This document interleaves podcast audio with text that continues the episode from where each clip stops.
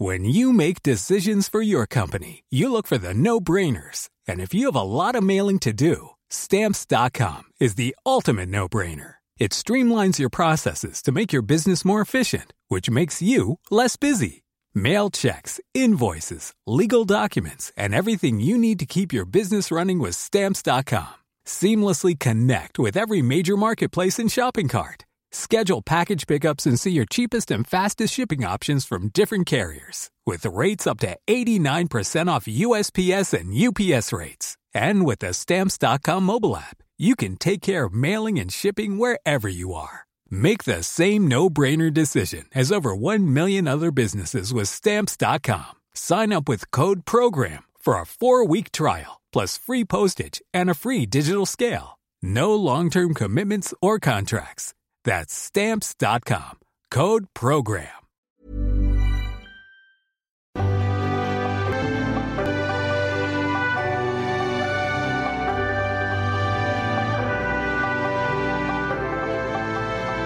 Una de las peores tragedias que ha sufrido México ocurrió el miércoles 22 de abril de 1992 en la ciudad de Guadalajara, en Jalisco. Una serie de explosiones en el sistema de alcantarillado del barrio de Analco partieron las entrañas de un amplio sector de la ciudad y dejaron más de 200 muertos, 1.800 heridos y un número indeterminado de personas desaparecidas. Unos días antes los habitantes del lugar habían reportado a las autoridades que de las alcantarillas salía un fuerte olor a gasolina. Incluso en algunos puntos se podían ver columnas de humo. Técnicos de petróleos mexicanos empezaron a detectar en sus manómetros una descompresión en el flujo de gasolina a través del poliducto sur proveniente de la refinería de Salamanca, Guanajuato. Era el primer aviso de una fuga de grandes proporciones. Para el domingo 19 de abril, en casi todo el sector Reforma y en varias colonias del oriente y el sureste de Guadalajara, ya se percibía un olor extraño y picoso como a gas. El martes la alarma era general. Los vecinos de la zona denunciaban a través de las radiodifusoras locales y en periódicos este inquietante olor que salía hasta de los caños y coladeras de sus propias casas. Y ninguna autoridad hizo nada. El miércoles 22 a las 10 de la mañana con 9 minutos ocurrió la primera de 10 explosiones que destruyeron 13 kilómetros de calles, causaron daños incalculables en un área de 20 manzanas. Más de mil casas resultaron afectadas, 450 comercios, 100 escuelas y 600 vehículos. Sin peritajes, unas dos horas después del primer estallido, Pemex acusó a la fábrica de aceite La Central de un derrame de hexano como causa del accidente. Versión que avaló el entonces secretario de Desarrollo Urbano y Ecología Federal, Luis Donaldo Colosio. El gobernador Guillermo Cosío Vidaurri culpó abiertamente a la aceitera, pero esta versión se fue diluyendo cuando las evidencias acumuladas mostraron la verdadera causa de la tragedia gasolina. Y todo llevaba la planta almacenadora de combustible de Pemex en la colonia La Nogalera, ya que en sus alrededores se detectó y reconoció cuando menos una fuga de gasolina, aunque la empresa insistía en no ser la causante del desastre.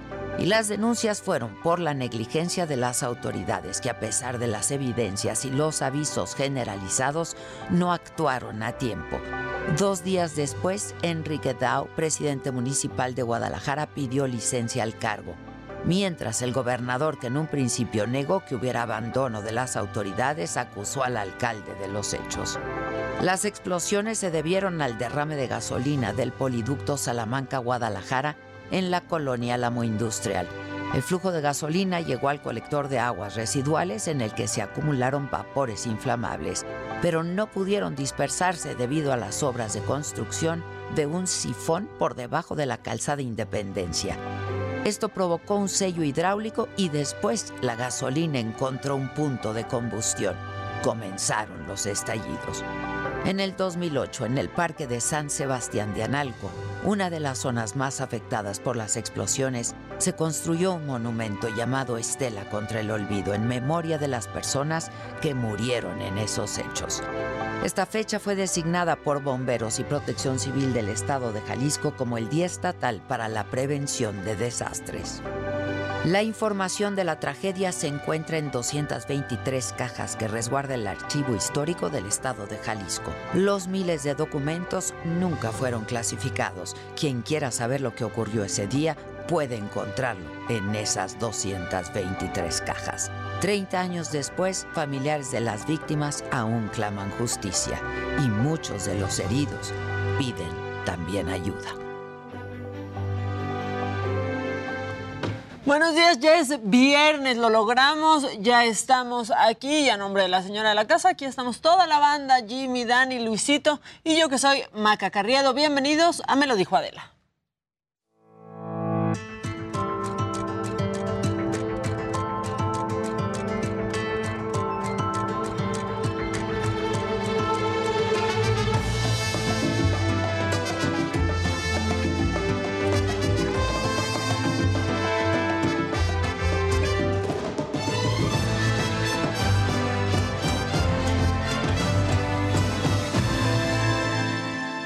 Vamos a arrancar con la información de hoy viernes 22 de abril, ya se nos está yendo abril. Las principales razones de las peleas entre vecinos son generadas por el ruido, las mascotas y la basura, por lo que diputados de la Ciudad de México presentaron una iniciativa para disminuir este problema. Híjole, justamente yo traigo una de esas. ¿eh? Bueno, la información la tiene Yesenia Santiago. Los enfrentamientos entre vecinos son más comunes de lo que parecen. Tan solo en el último trimestre de 2021, el INEGI reportó que el 75% de las personas que reconocieron haberse enfrentado por desacuerdos o problemas fue precisamente con sus vecinos. Si no, escuche la historia de Luis Antonio, habitante de la colonia Roma Sur en Ciudad de México. Es impresionantemente asqueroso el bullicio de las personas, el ruido de la música. Eh, es no podemos dormir. Son aproximadamente las 11, 11, 10 y media, algo así de la noche. Y es insoportable. Me, golpeó, él me golpeó. Yo sí llegué enojado, lo reconozco, llegué agrediéndolo verbalmente, porque ya estaba yo hasta el tope. De acuerdo con la encuesta nacional de seguridad pública urbana del INEGI, estas son las principales razones por las que hay problemas entre vecinos. Ruido, como el caso de Luis Antonio, basura tirada o quemada, problemas relacionados con animales domésticos, problemas de estacionamiento y hasta chismes o malos entendidos. ¿Qué ocurre en cualquiera de estas situaciones? ¿Es suficiente conciliar o es necesario llegar al Ministerio Público? El abogado Guillermo Huitrón nos comparte su opinión. Entre más medios alternativos, eh, digamos, de reparación amistosa podamos tener a la mano, es mejor. Eh, por supuesto, va a haber una situación eh, o puede haber una situación en la que ya sea insostenible llegar a un arreglo amistoso. Entonces ahí sí ya podemos hacer intervenir a un ministerio público o a una autoridad de esa naturaleza. Según información de la Procuraduría Social de la Ciudad de México, más de 3 millones de personas, es decir, el 40% de la población en la capital del país, vive bajo el régimen condominal, es decir, en unidades habitacionales. Por ello, en el Congreso de la Ciudad de México se lanzó una propuesta que busca educar a los condominios en materia de derechos humanos, discriminación e igualdad. En ese sentido, Nicolás González, responsable de cultura condominal en la PROSOC, compartió que en esta instancia de gobierno que busca proteger los derechos de los condóminos, se apuesta por la mediación y la conciliación. La cultura condominal no es más que el conocimiento y el ejercicio de nuestros derechos y de nuestras obligaciones. Por esa razón, uno de los principios fundamentales o el objetivo fundamental de la Procuraduría Social en las unidades habitacionales es inculcar la cultura de la paz.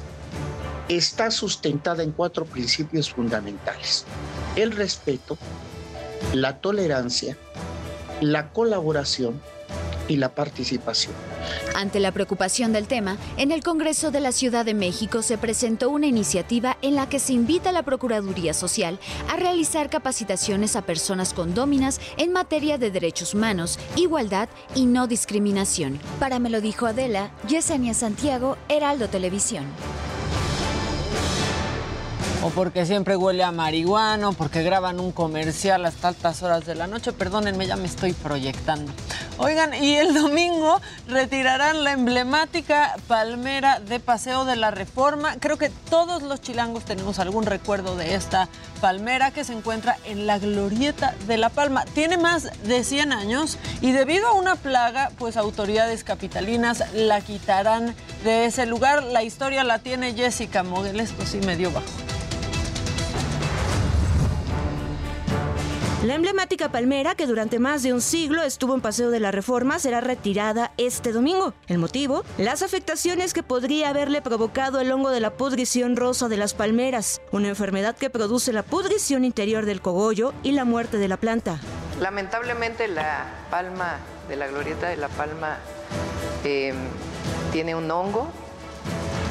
Desde que llegamos al gobierno de la ciudad se analizó el tema tanto de eh, el arbolado enfermo por distintas plagas, como en particular el caso de las palmeras. Eh, lamentablemente pues no puede salvarse.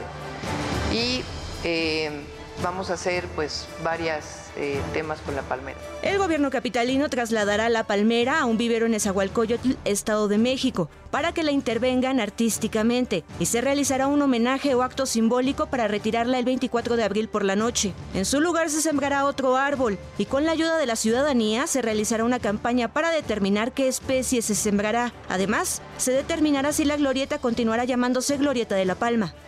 Puede ser una palmera pero también puede ser una grevilia, puede ser una ceiba, puede ser una jacaranda, puede ser un fresno, puede ser un ahuehuete. Entonces, ustedes saben que nosotros tenemos una página eh, que se llama Plaza Pública. Vamos a hacer una difusión muy grande y también en las redes sociales para que nos ayude la ciudadanía a decidir cuál es la mejor especie para plantar en este lugar.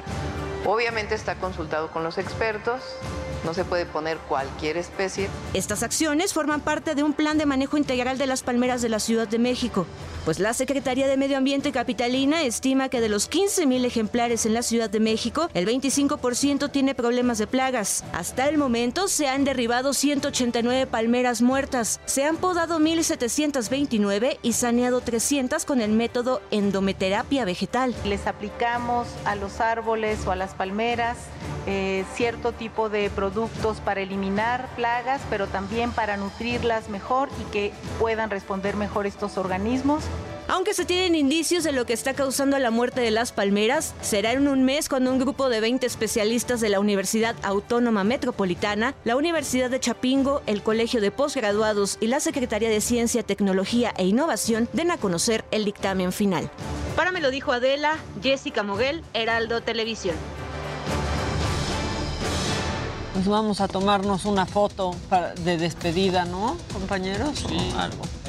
Vámonos con los datos de la pandemia. La Secretaría de Salud reportó ayer 1.075 nuevos contagios y 29 muertes para sumar 324.033 fallecimientos según cifras oficiales. En la vacunación, en la última jornada se aplicaron 559.462 dosis, 85.7 millones de personas, es decir, el 87.2% de los mayores de 14 años en nuestro país han recibido por lo menos una dosis, pero hay 27.4 millones de vacunas que no han sido aplicadas o que tal vez ya fueron aplicadas, pero el sistema no las tiene registradas como usadas. Y por cierto, la nueva campaña de vacunación contra el COVID-19 ha tenido un impacto positivo en la población y estará vigente hasta el 30 de abril. Queda poco tiempo y la información la tiene Amado Azul. La nueva campaña de vacunación contra la COVID-19 dirigida a todas las personas de 18 o más años sigue tomando a cientos de capitalinos por sorpresa.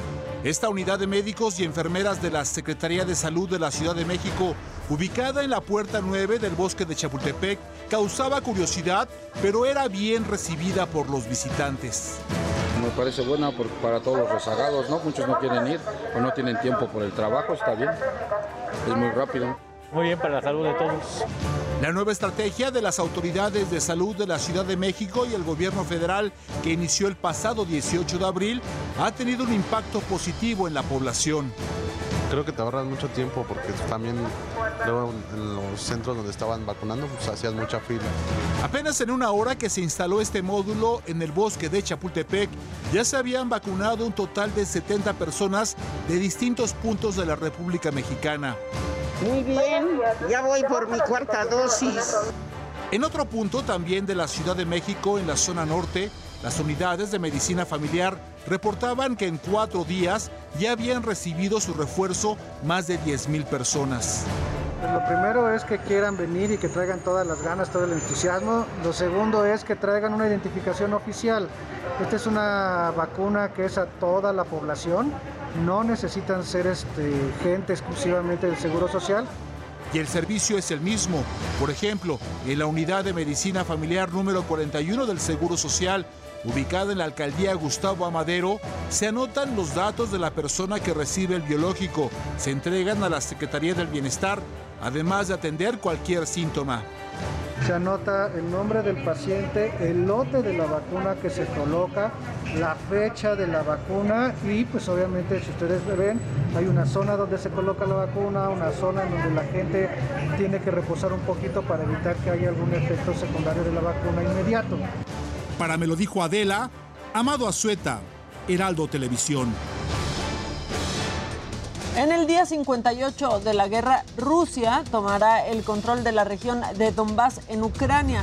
Así lo confirmaron las fuentes militares de Vladimir Putin, ya que planean establecer un corredor terrestre desde esa zona hasta Crimea y unirlas por completo a su país.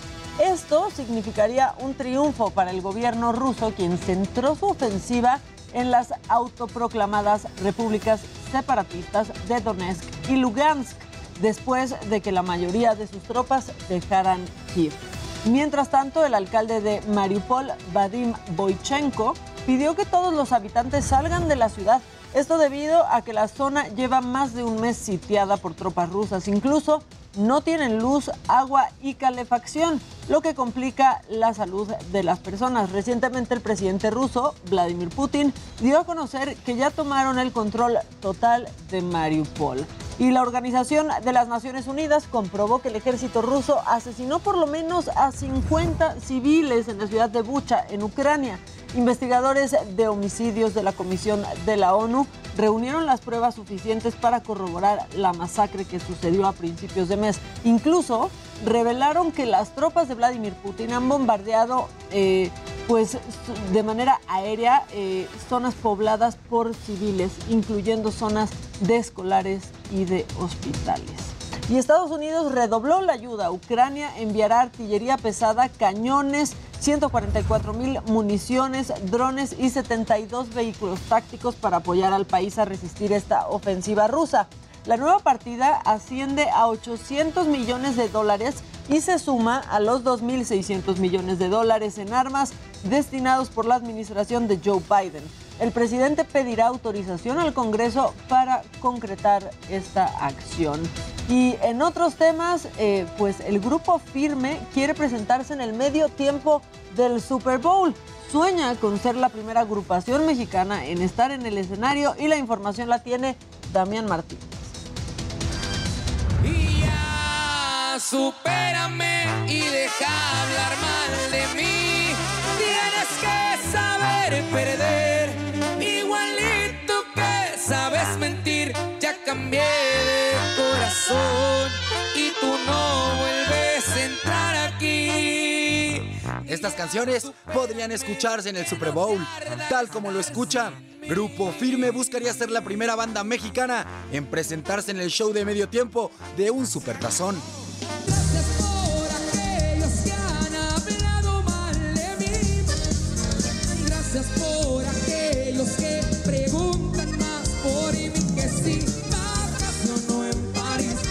Luego del gran éxito obtenido en los últimos años y su más reciente presentación en el Festival Coachella en California, donde fueron un auténtico hitazo, la famosa banda mexicana sigue rompiendo fronteras. Anoche me preguntaron qué pasó con tu cariño.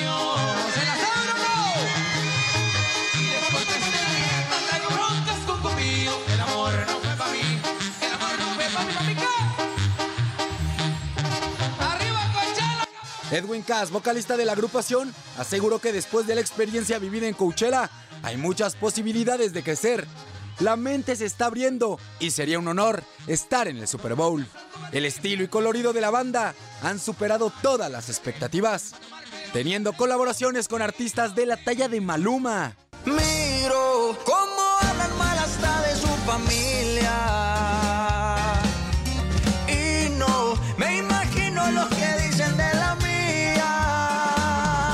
¿O qué tal el dueto con Santa Fe Clan, Rake o hasta Camilo? Es así como Grupo Firme sueña con ser protagonista en el medio tiempo de un Super Bowl, uno de los espectáculos deportivos más importantes del planeta. En tu perra vida vuelves a dormir conmigo. Yo en cualquier esquina me hallo una de tu tipo. Que encuentres otro igual, eso sí va a estar canijo. Damián Martínez, Heraldo Televisión. Vida, me dirijas la palabra. Bueno, ahí sí ya no entendería yo nada de nada. Y vamos con mi compañero Mario Miranda porque un tráiler volcó esta madrugada, dejó afectaciones sobre Avenida Patriotismo. Adelante, Mario. Soy Maca, te recuerdo nomás. ¿Qué onda, Mario? Hola Maca, ¿qué tal? Buenos días, buenos días a todos. Pues les comento que debido a las fuertes lluvias y al exceso de velocidad, esta madrugada un, cho- un tráiler chocó y derribó un poste de luz para posteriormente darse a la fuga. Esto ocurrió aquí en la avenida Patriotismo y la calle de Donatello en la colonia Insurgentes Miscuac, ocasionando pues graves daños aquí al poste de luz, el que podrás ver en las imágenes del Heraldo Televisión, se encuentra bastante dañado. Al lugar acudieron Protección Civil y personal de la, de la Comisión Federal de Electricidad para realizar el retiro de este poste. El, el poste estaba eh, totalmente cruzado sobre la avenida Patriotismo, por lo cual fue este, retirado hacia un costado aquí en la banqueta, como podrán ver en las imágenes. En estos momentos pues, se encuentran todavía trabajadores de la Comisión Federal de Electricidad pues, realizando los trabajos para restablecer el sistema eléctrico, ya que hicimos un recorrido aquí en la zona de Miscuac y gran parte, varias colonias de Miscuac no tienen luz. Maca, pues te comento que también la vialidad de Avenida Patriotismo fue cerrada por varias horas y fue restablecida la circulación alrededor de las 7.30 de la mañana, por lo cual esto ocasionó caos vehicular en esta zona de Miscuac. Maca, pues estaremos al pendiente de que se realicen los trabajos de, de retiro de este poste de luz y pues lo que más importa también que este, le restablezcan el servicio de electricidad a todos los vecinos de aquí de la zona de Miscuac. Muchas gracias, Mario. Eh, Seguimos pendientes. Seguimos pendientes, Maca. Buenos días. Destacar que me dijo Maca, ¿eh? Muchas gracias. Bueno, pues qué gusto saludarte, mi querida Maquita. Tenemos que iniciar con la información de que la selección azteca, la selección mexicana, da a conocer quiénes serán los convocados para el superpoderoso partido amistoso ante la selección de Guatemala. Así que bueno, pues ya vamos a ver quiénes son. Inició el Gran Premio de Imola. Checo Pérez terminó sexto en las primeras prácticas libres. Los Ferrari, primero y segundo, como están siendo en esta temporada, seguidos de Max Verstappen. Y se juega la penúltima jornada del Clausura 2022. Solo Pachuca y Tigres están asegurados su lugar en la fiesta grande. Después de esto tendremos que ver quiénes son los que le califican de forma directa y quiénes al repechaje. Así que partidos interesantes para este fin de semana. Pero ahora vamos a ver gadgets con mi querido Luis Heike.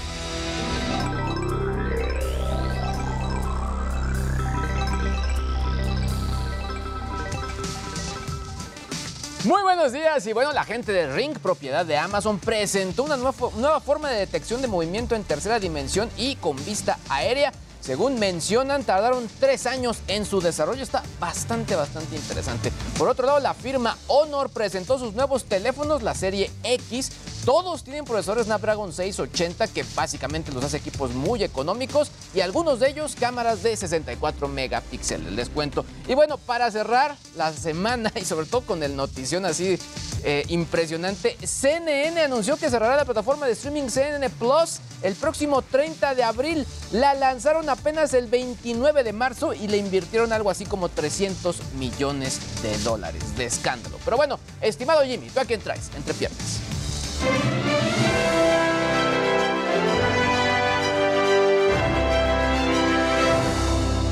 Muy buenos días, gente querida, lo logramos. Por fin es viernes y bueno, hoy estaremos platicando de que el día de ayer Enrique Rubio, hermano de Paulina Rubio, informó a través de un comunicado que la madre de ambos, la primera actriz Susana Dos Amantes, está hospitalizada en Miami ya que padece cáncer de páncreas. Pidieron respeto a los medios de comunicación y bueno, la chica dorada le envió un mensaje a su madre a través de Instagram y aquí lo estaremos comentando. Y también los Latin American Music Awards no decepcionaron con su séptima edición, la cual se llevó a cabo anoche en la arena Michelob Ultra de Las Vegas. Carol G y Bad Bunny fueron los grandes ganadores de la noche, mientras que Gloria Trevi, Los Ángeles Azules y Cristian Odal fueron algunos de los artistas que levantaron el evento con sus canciones. Aquí les estaré mostrando los mejores momentos y más tarde tendremos aquí en el estudio al actor Pablo Cruz Guerrero que viene a platicarnos de su papel en la película La Nave. Y bueno, nada más para que sepan, él fue Patricio Robles en Luis Miguel, la serie, así que se va a poner bueno. Mi querida Maca, buenos días, por fin es viernes, regreso contigo. Es al que odiábamos. Es al que odiábamos. en esa, en esa temporada. Muy buen actor. Y, y Susana Dos Amantes creo que está, eh, no está internada, o sea, va y viene de su. La están tratando, sí, la están tratando. Está yendo y viniendo. Bueno, vamos nosotros a un corte y volvemos con todo lo que ya dijeron Dani, Jimmy, Luis y obviamente todo, pero todo el macabro.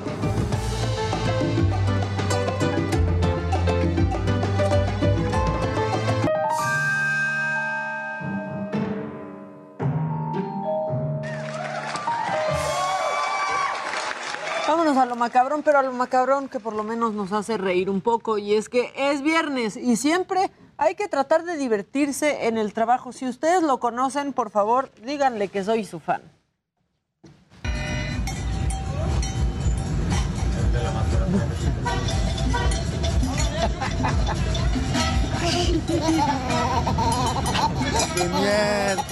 Hay que traer buena actitud. Y esto de Becky G se hizo viral y creo que es un aplauso para Becky G porque hay que saber poner límites, aunque te estén grabando.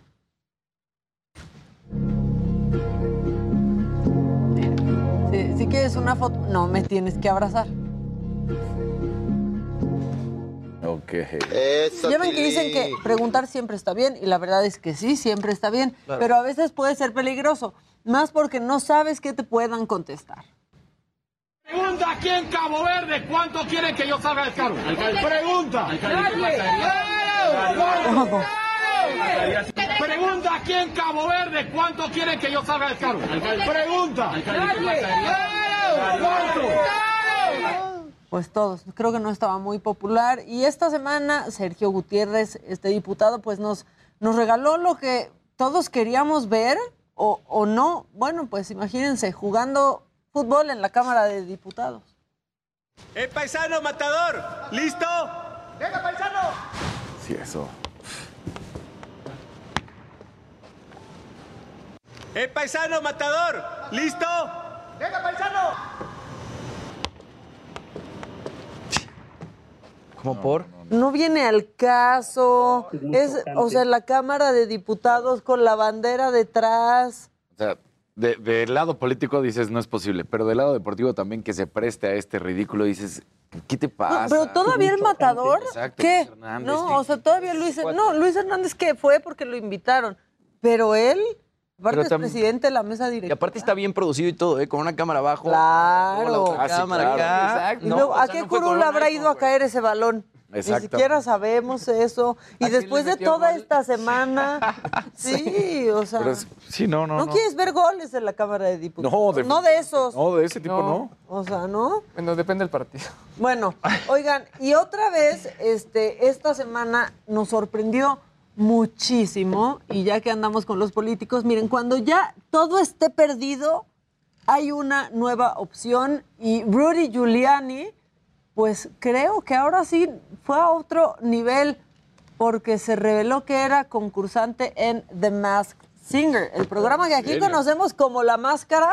Bueno, el exalcalde de Nueva York, el que trató de boicotear unas elecciones federales, o sea, las elecciones de presidente de Estados Unidos, se fue a la máscara. We're close. Oh my goodness! Former Associate Attorney General, former Mayor of New York City. Is that Robert Duvall? Sí, eso sí está impactante. Claro.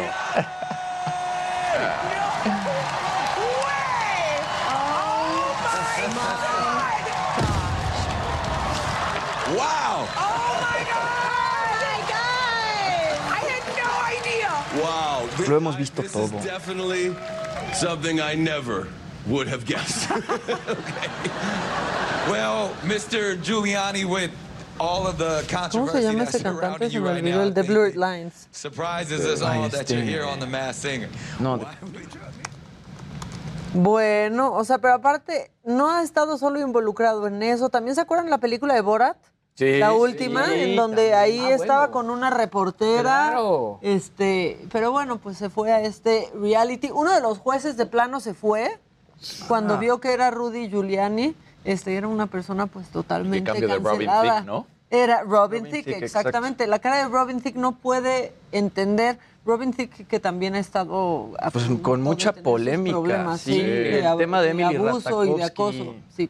Sí. Oigan, y este, esta es una cosa muy extraña de la vida, y ya con esto te paso a ti el balón, Venga, te paso venga. a ti el balón, pero en Japón pensaron que nada mejor para recibir a la primera ministra de Nueva Zelanda, a Jacinda Ardern, que con música clásica y kiwis bailarines. ¿A quién se le ocurrió?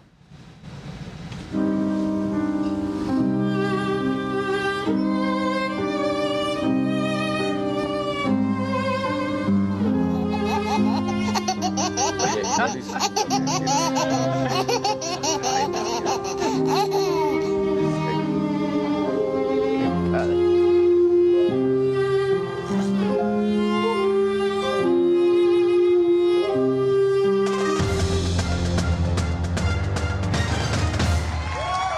Mi querido Jimmy, ¿cómo estás? Maquita, qué gusto Pues, y el saludarte. suéter de viernes, ¿qué pasó? Hoy cambiamos, porque no dijeran, hoy, hoy hubo un cambio total. Oye, hoy vienes con Luis Mi en el Baby O.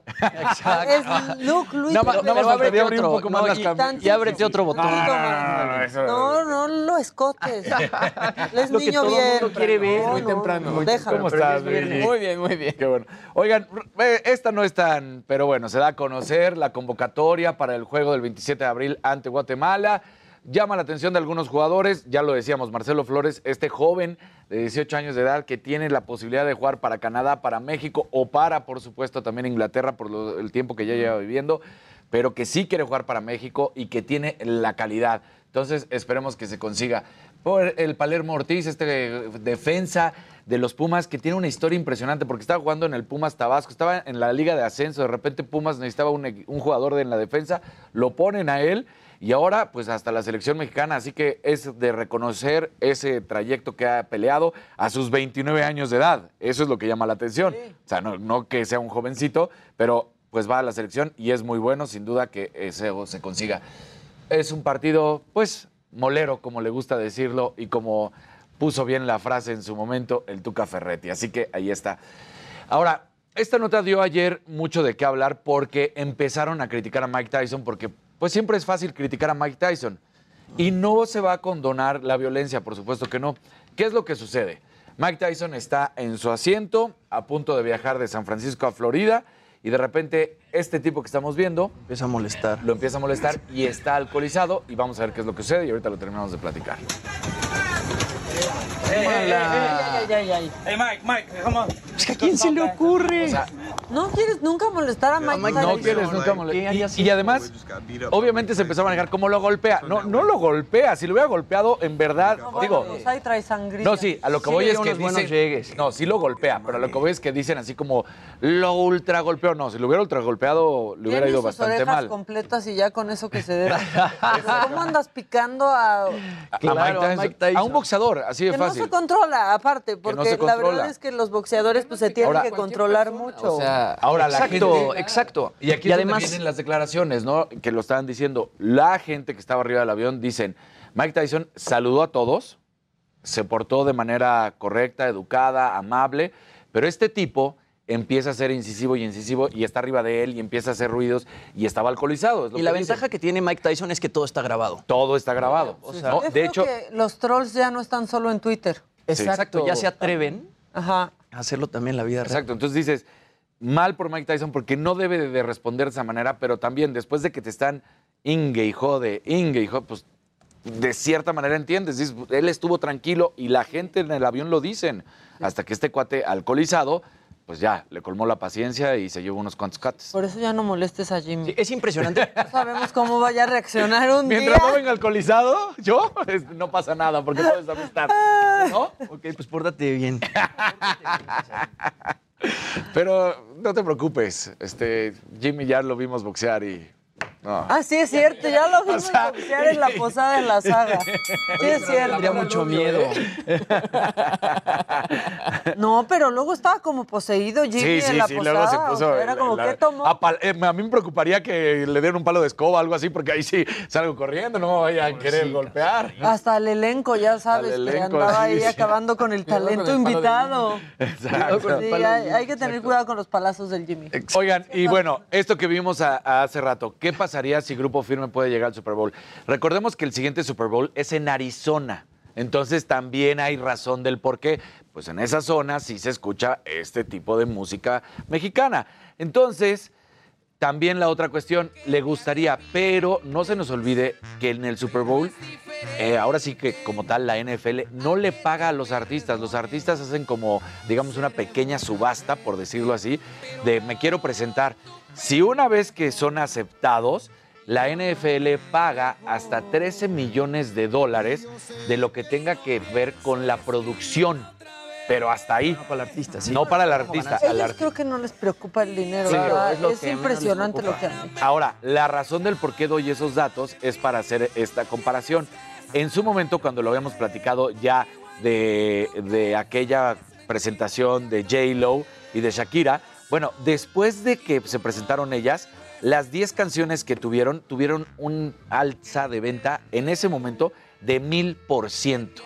Entonces dices, no les pagan. Pero ahí está esto que sucede. Cuando también Justin Timberlake en su momento se presentó, 100% de alza de ventas. Entonces ahí es donde le dicen, no, no se les paga, pero sus rolas, y volvió a suceder en esta ocasión, hubo un 500% de, de venta y de downloads, por lo menos, de, de Snoop Dogg, que aunque fueran canciones antiguas, que ya lo habíamos visto ahora en el Super Bowl, ahí estuvo. Entonces hizo un super show. Y esto del, esto del Super Bowl de Grupo Firme, este, pues realmente es a raíz de su presentación en Coachella, porque en. Coachella les fue increíblemente bien, tanto que les dieron la llave de Coachella. Así, hay, hay una noticia que les van a dar la llave de Coachella por la cantidad de gente que pues lograron eh, juntar en su presentación. Es Y por eso se les ocurrió decirlo del Super Bowl. sí, pero o sea, una cosa es decir, pues yo quiero estar en el Super Bowl, Claro, pues yo otra- también. y otra cosa es que te Pero- inviten. Pero de ahí a que te inviten, de que hay que cumplas con todo eso. Digo que ojalá, estaría buenísimo. Oigan, y bueno, ¿Super Bowl? Sí, podemos ir los tres temores. eso, ¿qué No, tal? enloquece, se cae el estadio y el rating Claro. del medio Hacemos tiempo. Como los con el movimiento naranja. No, hombre. Claro. Oigan, y cerramos con, con la nota amable, con la nota bonita, después de lo que vivió Cristiano Ronaldo. Bueno, pues ayer hace la presentación oficial de su bebé, la que sobrevivió. Ya tomó una foto después de esta tragedia. Ahí está toda la familia y la pequeñita en los brazos de Cristiano Ronaldo. Siento que se ven bien tristes ellos dos. Sí, es, Sí, es- es claro. como la sonrisa obligada, ¿no? Así Exacto. Sí. hí- híjole. Es que imagínate. Entonces, no, pues claro, obviamente no te quieres ni, ni imaginar eso, ¿no? Es un Entonces, feeling muy agridulce. agradece a todo el mundo. De hecho, hace unos días también había agradecido Cristiano Ronaldo a la afición de Liverpool porque en el partido que tuvieron Liverpool contra el United en el minuto 7, que es él usa el 7, recordemos, pues hubo aplausos y además cantaron You'll Never Walk Alone, la canción emblemática para todos los fans de Liverpool, además también del Manchester United. Entonces, pues nada más así también como diciendo, Pero fueron, pre- eh, nacieron antes de tiempo, Nacie- fueron prematuros No, o no, no, hasta ¿Todo ahí no, no nos han dicho nada. En tiempo tendría que haber sido, porque ellos dan a conocer la noticia el 21 de octubre del año pasado. Normalmente tú das a conocer que estás embarazado después de los tres meses por, Sí, por esa... Es lo que te piden. Exactamente lo que te piden. Entonces, si le sumas de octubre a ahorita, estarían fechas. Ya. Y- Pero no se sabe exactamente cuándo fue al. Eso sí no se sabe. Nada más de repente sabemos que sube el post Cristiano Ronaldo, eh, estamos rotos en el Y corazón. los dos estaban delicados, ¿no? Sí, la, la niña, pues de hecho están en el hospital. Que generalmente son las más fuertes las niñas Sí, cuando hay alguna exacto. situación así entre cuates. Sí, en verdad que sí. Entonces, bueno. Las niñas siempre son más. Ahí, est- ahí estuvo ese momento. eh, Tenemos que Entre triste y agradable, ¿no? Pues sí. Pues sí, la verdad sí agridulce. Sí. Bueno, pues la que sigue, por favor. Benny,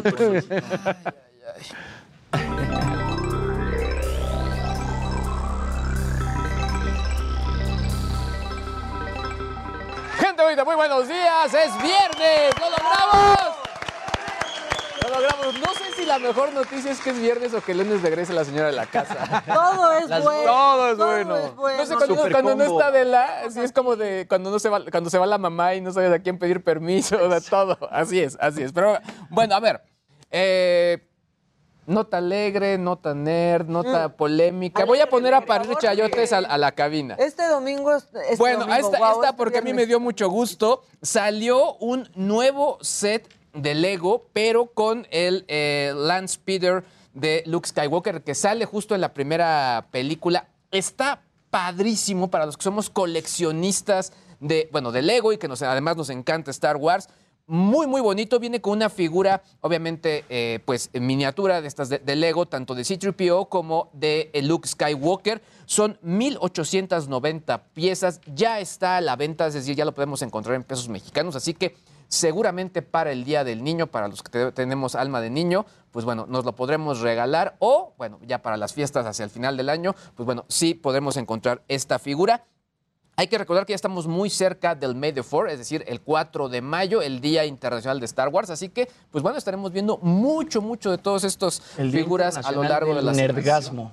Y además, nerdgasmo. este lo vamos a volver a ver po- en muy poco tiempo porque en la serie de Obi-Wan, ahí está. Ahí está. Tienen cosas padrísimas. Ajá. Qué nerds, compañeros, pero está padrísimo, Tiene ¿eh? momentos bien padres. La verdad, para los que somos fans, vienen cosas muy padres y sobre todo, afortunadamente, con esta nueva visión que están teniendo ahí en Disney, pues bueno, creo que es muy bueno. Ahora, esto que pues básicamente es como una continuación de lo que hemos estado platicando en la semana con respecto a las plataformas de streaming. La gente de CNN anunció que, pues bueno, cierran el changarro eh, CNN Plus, eh, eh, una plataforma donde incluso se trajeron periodistas de otras cadenas para estar ahí. Pues bueno, dijeron, no, no es el negocio que queremos y el próximo 30 de abril será el último día.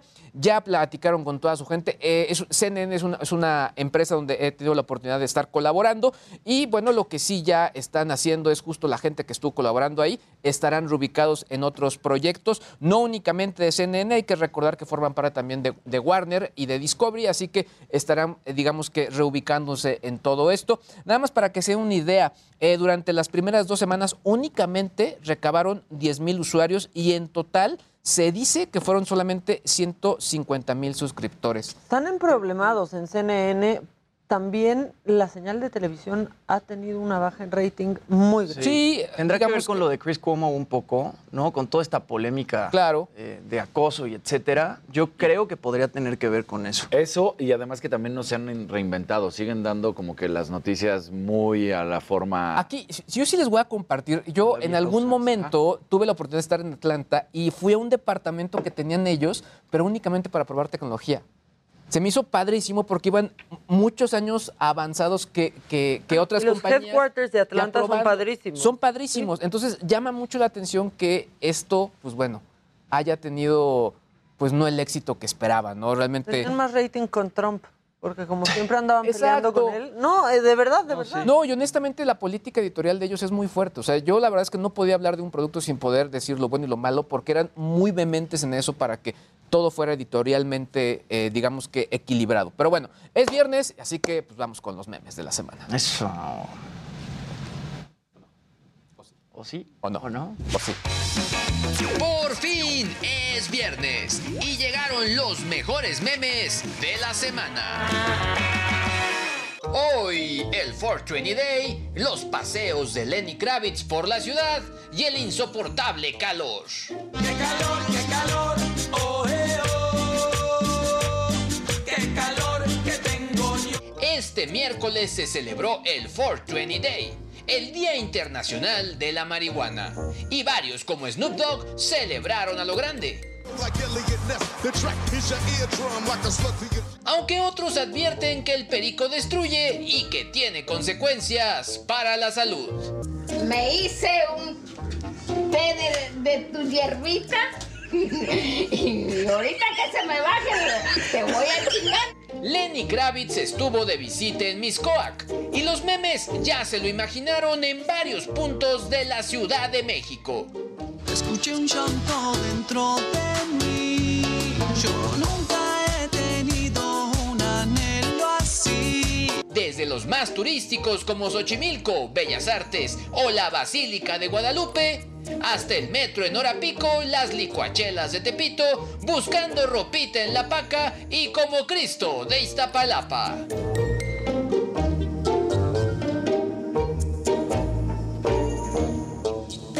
Apenas comenzó la primavera y con estas altas temperaturas, los chilangos nos sentimos en el infierno. No puede hacer tanto calor. El ventilador no hace nada. Parece que dormimos sobre la estufa y ya estamos pensando que México está más cerca del sol de lo que nos habían dicho. Ay, qué calor, estoy pegajoso.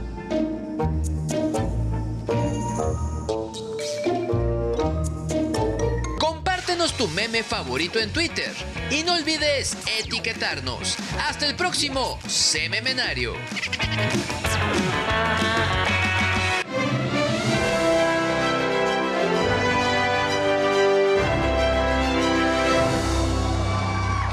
Muy buenos días, gente querida. Por fin es viernes. Buenos días, Maquita. Buenos días, mi Dani. Buenos Ay, días, bien, Luisito. ¿cómo estás? Oigan, bueno, pues ayer se da a conocer esta triste noticia de que la primera actriz, Susana Dos Amantes, de 74 años y madre de Paulina Rubio, se está tratando en Miami, específicamente en el Hospital Mount Sinai Medical Center. Esta información la revela su hijo Enrique Rubio.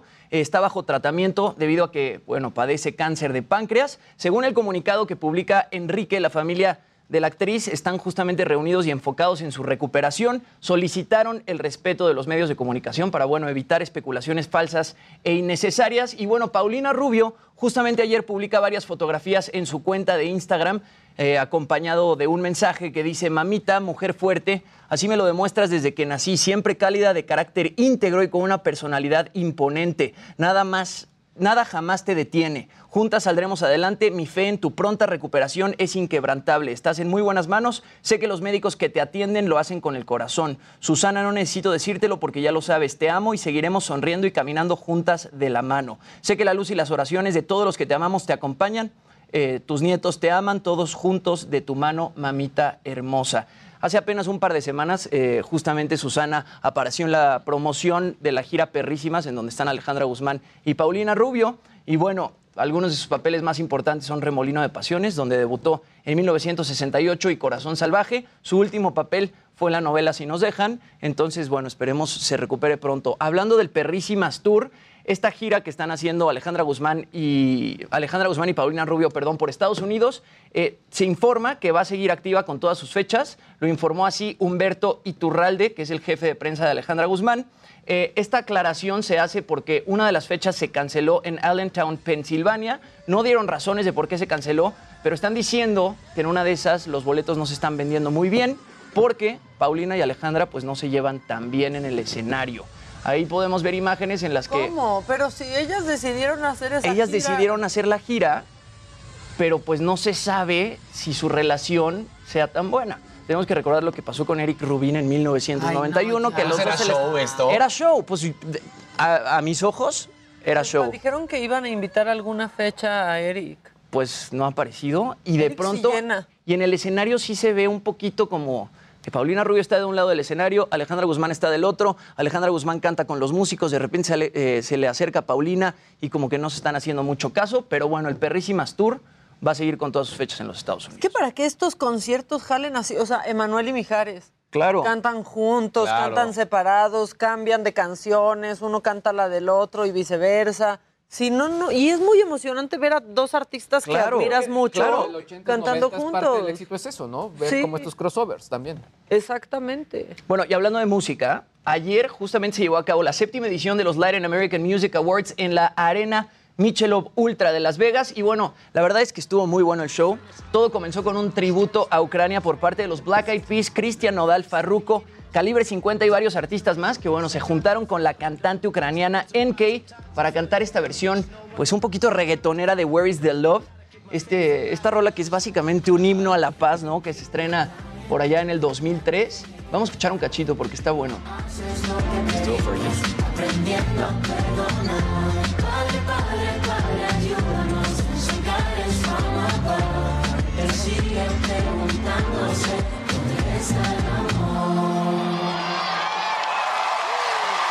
Increíble el inicio, así empezaron los Latin American Music Awards. Los momentos más emotivos y los momentos más cool de la noche, por un lado fue lo de Lupita D'Alessio, ¿no? que le dan un premio por su trayectoria de más de 50 años. Vamos a ver el momento en el que le entregan el premio porque el speech que se echa de agradecimiento está bastante cool. A mi staff, a mis ingenieros, mis músicos, a México que me vio crecer. A Latinoamérica, por supuesto, y a Estados Unidos, muchísimas gracias por ese cariño, por mantenerme viva durante 52 casi años. Gracias al Puma, que me enseñó tanto a mí. Y me dejó una historia y un legado maravilloso y lo sigue dejando. Maestro, muchas gracias por entregarme este trofeo. Lo amo, lo admiro Para y lo quiero. Lo quiero muchísimo. Que Dios les bendiga. Muchas gracias. Buenas noches. Aplausos a Lupita D'Alessio, la verdad increíble alguna. que le hayan dado este premio por su trayectoria. Y bueno, qui- espectacular. Se ve espectacular, se ve espectacular. A quien también le dieron un premio parecido fue a Cristian Nodal. Fue este premio a evolución extraordinaria porque, bueno, su carrera pues ha dado muchísimo de qué hablar. La verdad es que rompe este, pues, récords todo el tiempo con sus nuevas rolas y además ganó tres premios más. Artista favorito, álbum favorito y canción favorita. Y la verdad es que su presentación a mí sí me dieron... en- cuando le estaba viendo sí me dieron ganas de servirme un tequilita y echármelo, pero me aguanté hasta hoy. ¿Echarte a quién? ¿Al tequilita? Exacto, al El tequilita. Ah, dije, qué sincero, Jimmy. Pero canta re bien, el Cristian lo está... Ah, pues tiene buenas rolas, no lo puedes negar. Muy buenas rolas. Qué bien canta Johnny Depp. ¿Viste ese meme? Cantó justamente botella tras botella con Jera MX, esta rola que se ha hecho súper viral. Y además también cantó Adiós Amor. ¿Y cómo ha crecido? ¿Cómo ha crecido? O sea, la verdad lo que ha hecho Nodal. Yo me acuerdo cuando fue un programa que yo tenía en Unicable y era un chiquitito ahí Claro. emocionado de ir. Ahora ya ni me contestaría el teléfono, mi Nodal. Pero además sigue siendo un Pero chiquitito, ¿no? En edad. o sea, o sea, Fue hace cuatro, no, no, como Sí, tres años. Justamente no cu- es tanto, ¿eh? cuando le entregan este premio este, a trayectoria extraordinaria, él dice, pues lleva una carrera de cinco años. O que sea, lleva que cinco años 24. realmente subiéndose. Tiene 25.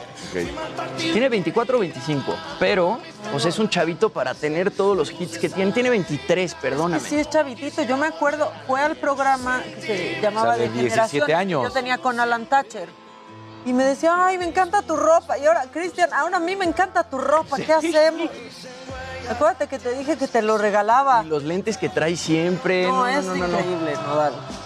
Pero a ver, Yo creo que eso- fue la eso- noche Eso de igual y sí no está bien, ¿no? Que es claro que se reconoce su trayectoria, pero que tan rápido le des a un chavo, no importa que sea Cristian Nodal el que sea, Pero, a ver- la trayectoria, porque dices. No, no, no, no, no, no, no, pero no es a la trayectoria, esa evolución extraordinaria. O sea, ah, ok, ok, evolución extraordinaria, sí. No, Es trayectoria, como- trayectoria se lo das a Lupita D'Alessio por una trayectoria de más de 50 años. Este es un premio de evolución extraordinaria porque Ah, pues, siempre está hasta arriba en los charts y en una carrera de 5 años pues se ha ido para arriba muy rápido. Y Lupita es impresionante. Cada concierto que yo he visto de ella, con el paso de los años, cada vez es- salgo diciendo, está cantando mejor que nunca. Qué potencia Está tiene en la Mejor voz. que nunca. Sí, sí, Lupita es extraordinaria. Lupita es la ama de la Aunque casa. me diga Jaime- La ama del mundo. Es extraordinaria. Pues así te llamas, ¿no?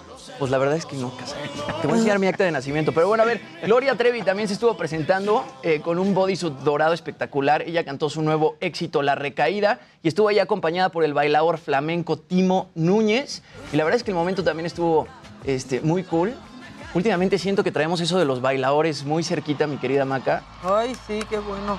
Y la verdad es que, pues, Gloria Trevi espectacular. Ahí en el escenario con el bailador. Ella trae mucha Arriba. onda española últimamente, Sí, ¿no? Hasta sí. estuvo en este programa de drag en España. como- Pero más bien como que la música española, digo, yo ya lo he dicho y ya me han criticado, pero como que todo el flamenco y el género gitano ha repuntado muchísimo. Yo la verdad es que yo- yo sí me chuto la voz España y ellos tratan de rescatar siempre como el género. Entonces siento que también va de ahí, ¿no? Ellos como que están buscando rescatar todo el tema pues, de, de la música flamenca que de pronto en algún momento que no, no tomaba, no se tomaba tanto en cuenta. Pues de hecho, Bisbal tuvo dos muy fuertes que eran así de. de- Sí, exacto. Sí, Además- pero bueno, la Rosalía sí va acercando a otras generaciones que Exacto. Cuando conocen a Rosario les encanta, pero que quizás se acercan a Rosario por la Rosalía. Exactamente. Y habrá otras No, generaciones que por Y lo Rosario mencionaba no Rosario. a Rosalía. Lo mencionaba Rosario. Z Tangana justamente reversionó una de las canciones de Rosario, ¿no? Y son estos artistas españoles que de pronto pues voltean al pasado Claro. y toman canciones como las de, la las de Mari Rosario. Chambao. Claro, exacto. Y hacen que las generaciones nuevas volteen a ver un género como, como el flamenco, que digo, sigue muy vigente, pero está bien que se apoyen de estos artistas para que... Es que es lo que deben de hacer los, los jóvenes artistas. Es como lo hace también eh, la hija de Pepe Aguilar, tomando canciones, ¿no? Que ahorita todo el mundo dice, ay, esas canciones nuevas. No, son de hace unos años, pero qué bueno que haya un expositor mexicano, joven, que ahorita esté trayendo estas rolas a los jóvenes. Exacto, Los Ángeles Azules de Iztapalapa para el mundo y esta vez de Iztapalapa para Las Vegas también se estuvieron presentando ayer. Eh, estuvieron con el cantante colombiano Esteman y con la mexicana Sofía Reyes. Ahí presentaron su nueva rola, Esa parte de mí. Y la verdad es que Los Ángeles Azules pues siempre da mucho gusto verlos en donde sea que estén y siempre prenden la noche, ¿no? Como Claro. siempre es buena una cumbia de. Los Ángeles Azules. Y súper buenos looks ayer, ¿eh? También. Sí, sí, todo el mundo en la alfombra Mucha roja se veía muy bien. Eh, yo estaba un poco escéptico de los Latin American Music Awards, pero la verdad es que Me lo gustaron hicieron más muy que bien, los Grammys, no que los decepcionaron. Latin Grammys. A mí también.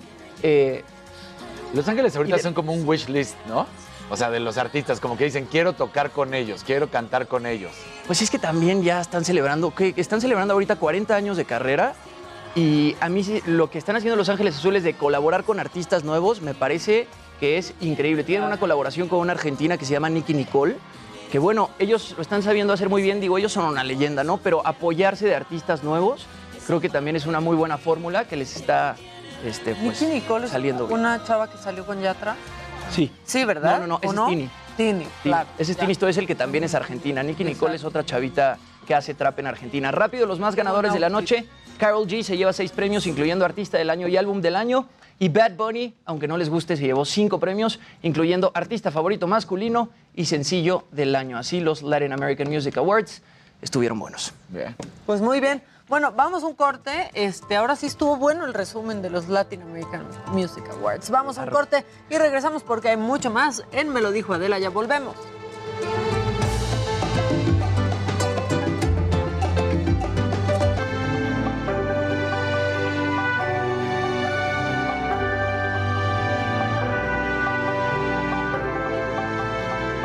Una de las peores tragedias que ha sufrido México ocurrió el miércoles 22 de abril de 1992 en la ciudad de Guadalajara, en Jalisco. Una serie de explosiones en el sistema de alcantarillado del barrio de Analco partieron las entrañas de un amplio sector de la ciudad y dejaron más de 200 muertos, 1.800 heridos y un número indeterminado de personas desaparecidas. Unos días antes los habitantes del lugar habían reportado a las autoridades que de las alcantarillas salía un fuerte olor a gasolina. Incluso en algunos puntos se podían ver columnas de humo. Técnicos de petróleos mexicanos empezaron a detectar en sus manómetros una descompresión en el flujo de gasolina a través del poliducto sur proveniente de la refinería de Salamanca, Guanajuato. Era el primer aviso de una fuga de grandes proporciones.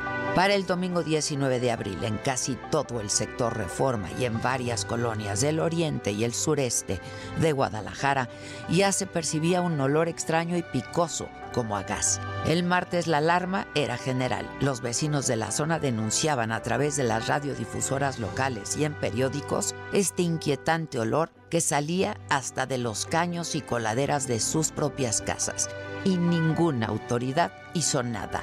El miércoles 22 a las 10 de la mañana con 9 minutos ocurrió la primera de 10 explosiones que destruyeron 13 kilómetros de calles, causaron daños incalculables en un área de 20 manzanas. Más de mil casas resultaron afectadas, 450 comercios, 100 escuelas y 600 vehículos. Sin peritajes, unas dos horas después del primer estallido, Pemex acusó a la fábrica de aceite La Central de un derrame de hexano como causa del accidente. Versión que avaló el entonces secretario de Desarrollo Urbano y Ecología Federal, Luis Donaldo Colosio. El gobernador Guillermo Cosío Vidaurri culpó abiertamente a la aceitera, pero esta versión se fue diluyendo cuando las evidencias acumuladas mostraron la verdadera causa de la tragedia gasolina. Y todo llevaba a la planta almacenadora de combustible de Pemex en la colonia La Nogalera, ya que en sus alrededores se detectó y reconoció cuando menos una fuga de gasolina, aunque la empresa insistía en no ser la causante del desastre. Y las denuncias fueron por la negligencia de las autoridades que a pesar de las evidencias y los avisos generalizados no actuaron a tiempo. Dos días después, Enrique Dao, presidente municipal de Guadalajara, pidió licencia al cargo, mientras el gobernador, que en un principio negó que hubiera abandono de las autoridades, acusó al alcalde de los hechos. Las explosiones se debieron al derrame de gasolina del poliducto Salamanca-Guadalajara en la colonia Lamo Industrial. El flujo de gasolina llegó al colector de aguas residuales en el que se acumularon vapores inflamables, pero no pudieron dispersarse debido a las obras de construcción de un sifón por debajo de la calzada Independencia. Esto provocó un sello hidráulico y después la gasolina encontró un punto de combustión. Comenzaron los estallidos. En el 2008, en el parque de San Sebastián de Analco, una de las zonas más afectadas por las explosiones, se construyó un monumento llamado Estela contra el Olvido en memoria de las personas que murieron en esos hechos. Esta fecha fue designada por bomberos y protección civil del estado de Jalisco como el Día Estatal para la Prevención de Desastres. La información de la tragedia se encuentra en 223 cajas que resguarda el archivo histórico del estado de Jalisco. Los miles de documentos nunca fueron clasificados. Quien quiera saber lo que ocurrió ese día puede encontrarlo en esas 223 cajas. 30 años después, familiares de las víctimas aún claman justicia y muchos de los heridos piden también ayuda. Ya estamos de vuelta, son las 10 de la mañana con 11 minutos completamente en vivo y vamos con más información porque para el 2025 las tabacaleras calculan que las alternativas al cigarro como los vapeadores pues le darán el 50% de sus ingresos. Sin embargo, hay especialistas que no recomiendan utilizarlos. Jimmy, el reporte es de Jessica Moguelo. El problema de salud pública que representa el tabaquismo se amplifica a 1.300 millones de veces. Esa es la cantidad de personas fumadoras en todo el mundo. En los próximos cinco años, la industria tabacalera no espera que disminuya la cantidad de fumadores. Y lo peor es que mata hasta la mitad de las personas que lo consumen. Ante este panorama, además de los vapeadores y los cigarros electrónicos, han surgido otras alternativas supuestamente menos nocivas. Se trata de los calentadores de tabaco. Estos productos no son productos libres de riesgo. ¿sí?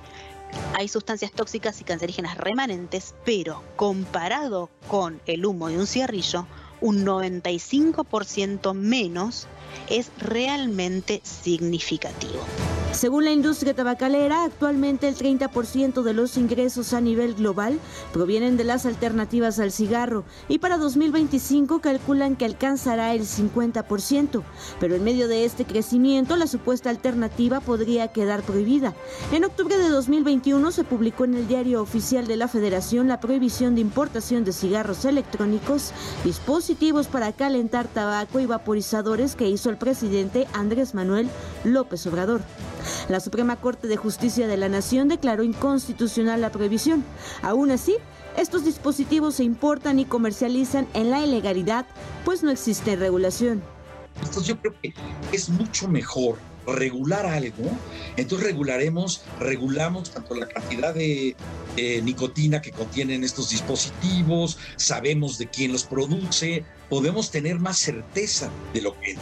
Pero entonces, como se quieren prohibir, se prohibieron todos los mecanismos de importación legal, ¿verdad? Y regulada, Entonces ahora, pues, el prohibirlos, si hay una demanda, pues va a seguir la oferta, ¿verdad?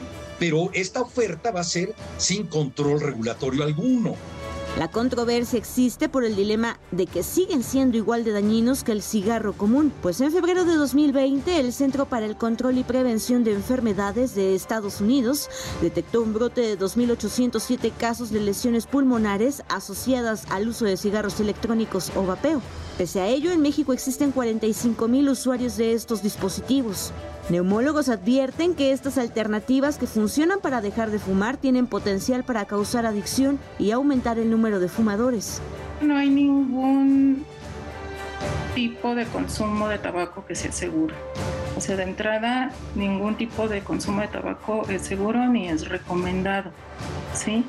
Eh, al igual que los cigarrillos, bueno, pues estas, esta- estos eh, dispositivos pues contienen los mismos componentes eh, que se consideran tóxicos. Aunque la Administración de Alimentos y Medicamentos ha expresado que este dispositivo podría ayudar a los fumadores a dejar los cigarrillos de combustión, algunos especialistas no recomiendan utilizarlos. Para me lo dijo Adela, Jessica Moguel, Heraldo Televisión.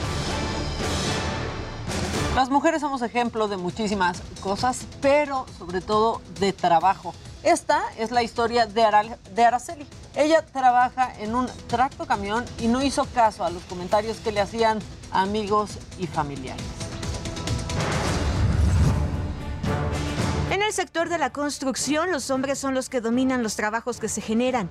Eso fue lo primero que su familia le dijo a Araceli cuando comentó que quería ser operadora de un camión minero. ¿Y mi familia cómo lo tomó? Pues es una familia muy tradicional, ¿no? De que eh, ser camionero es para hombres, no tanto como para mujeres.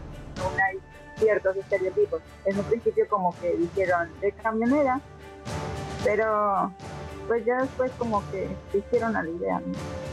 Esta es la mina Aquila en Michoacán. Es el lugar donde trabaja Araceli, la primera operadora de camiones y tracto camiones mineros en la zona de extracción. Antes de llegar aquí, era mesera en un restaurante y tomaba clases de estilismo. Así que cambió los platos, los vasos y las tijeras por los cascos, las botas y los camiones. En medio de los rayos del sol, Araceli sube al camión, se coloca el cinturón, acomoda el volante y comienza la acción. Y mi tarea consiste en el acarreo de adentro en mina, ya sea de mineral o ya sea estéril. Ando llevando el mineral o, o a las áreas, las distintas áreas, ahí dentro en mina. En la mina en la que trabaja Araceli, solo cuatro mujeres manejan esta maquinaria, aunque en total son 58 operadores. Ella se incorporó en noviembre del año pasado y las otras tres apenas en enero de este año. A pesar de que se está incrementando la presencia de las mujeres, solo alrededor del 10% de los empleados del sector de la construcción son mujeres. Es decir, que solo 150 mil de ellas se desempeñan en este mercado y la presencia de ellas también disminuye en puestos como el de Ana. Me siento feliz, me siento entusiasmada por esta nueva oportunidad que se me presentó y que la estoy haciendo con toda mi actitud posible, estoy dando todo lo mejor de mí porque se reconozca el trabajo que estamos haciendo yo y mis compañeras de camión. Aunque aseguran que no existe diferencia de oportunidades laborales, prestaciones de ley o sueldo, la adaptación y recibimiento de las mujeres en un trabajo que había sido considerado de hombres fue difícil. Empezamos a entrar y, el compartir las áreas de los hombres, el compartir, eh, que nos anduviéramos enseñando a andar en camión, creo que fue así como, como un poquito, un poquito de recelo ¿no? con los compañeros, pero se fueron acostumbrando. Ahorita yo digo que ya están como un poquito más adaptados, ada- adaptándose a la situación y nosotras igual. Para me lo dijo Adela, Jessica Moguel, Heraldo Televisión. Y la réplica de la Capilla Sixtina fue abierta en el Zócalo de la Ciudad de México. Si quieren ir a verla, es completamente gratuito de martes a domingo. E Israel Lorenzana les cuenta la historia.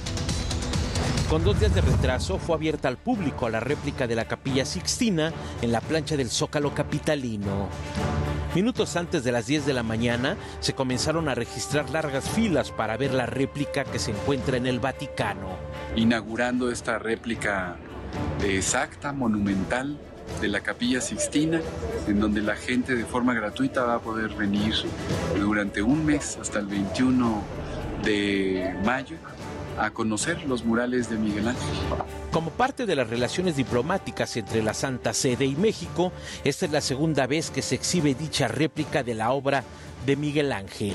Bueno, en primer término se entra a un área en donde está una colección de 150 piezas de los museos vaticanos. Después acude a una sala en donde se proyecta un video en donde la gente puede conocer la historia de la realización de estos murales de Miguel Ángel y después ya se ingresa directamente a la capilla Sixtina.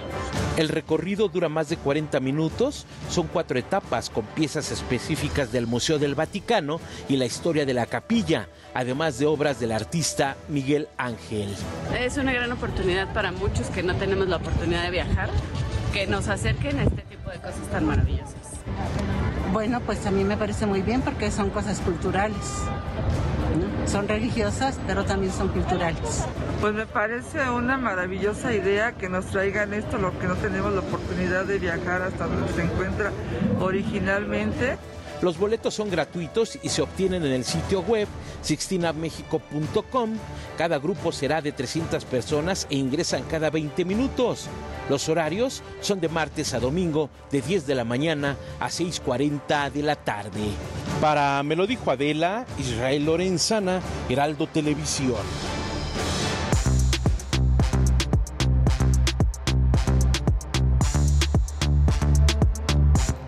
Ya estamos de regreso y con el montón porque tenemos muchos temas. Luisito. Oye, pues eh, se presentaron varias cosas esta semana. Desde ayer les decía que la gente de Samsung presentó nuevos televisores y la verdad es que están bien padres, sobre todo porque al final, bueno, número uno son televisores 8K. Es decir, todavía no llegamos, o sea... A sí, 4K. todavía- a 4K. 4K.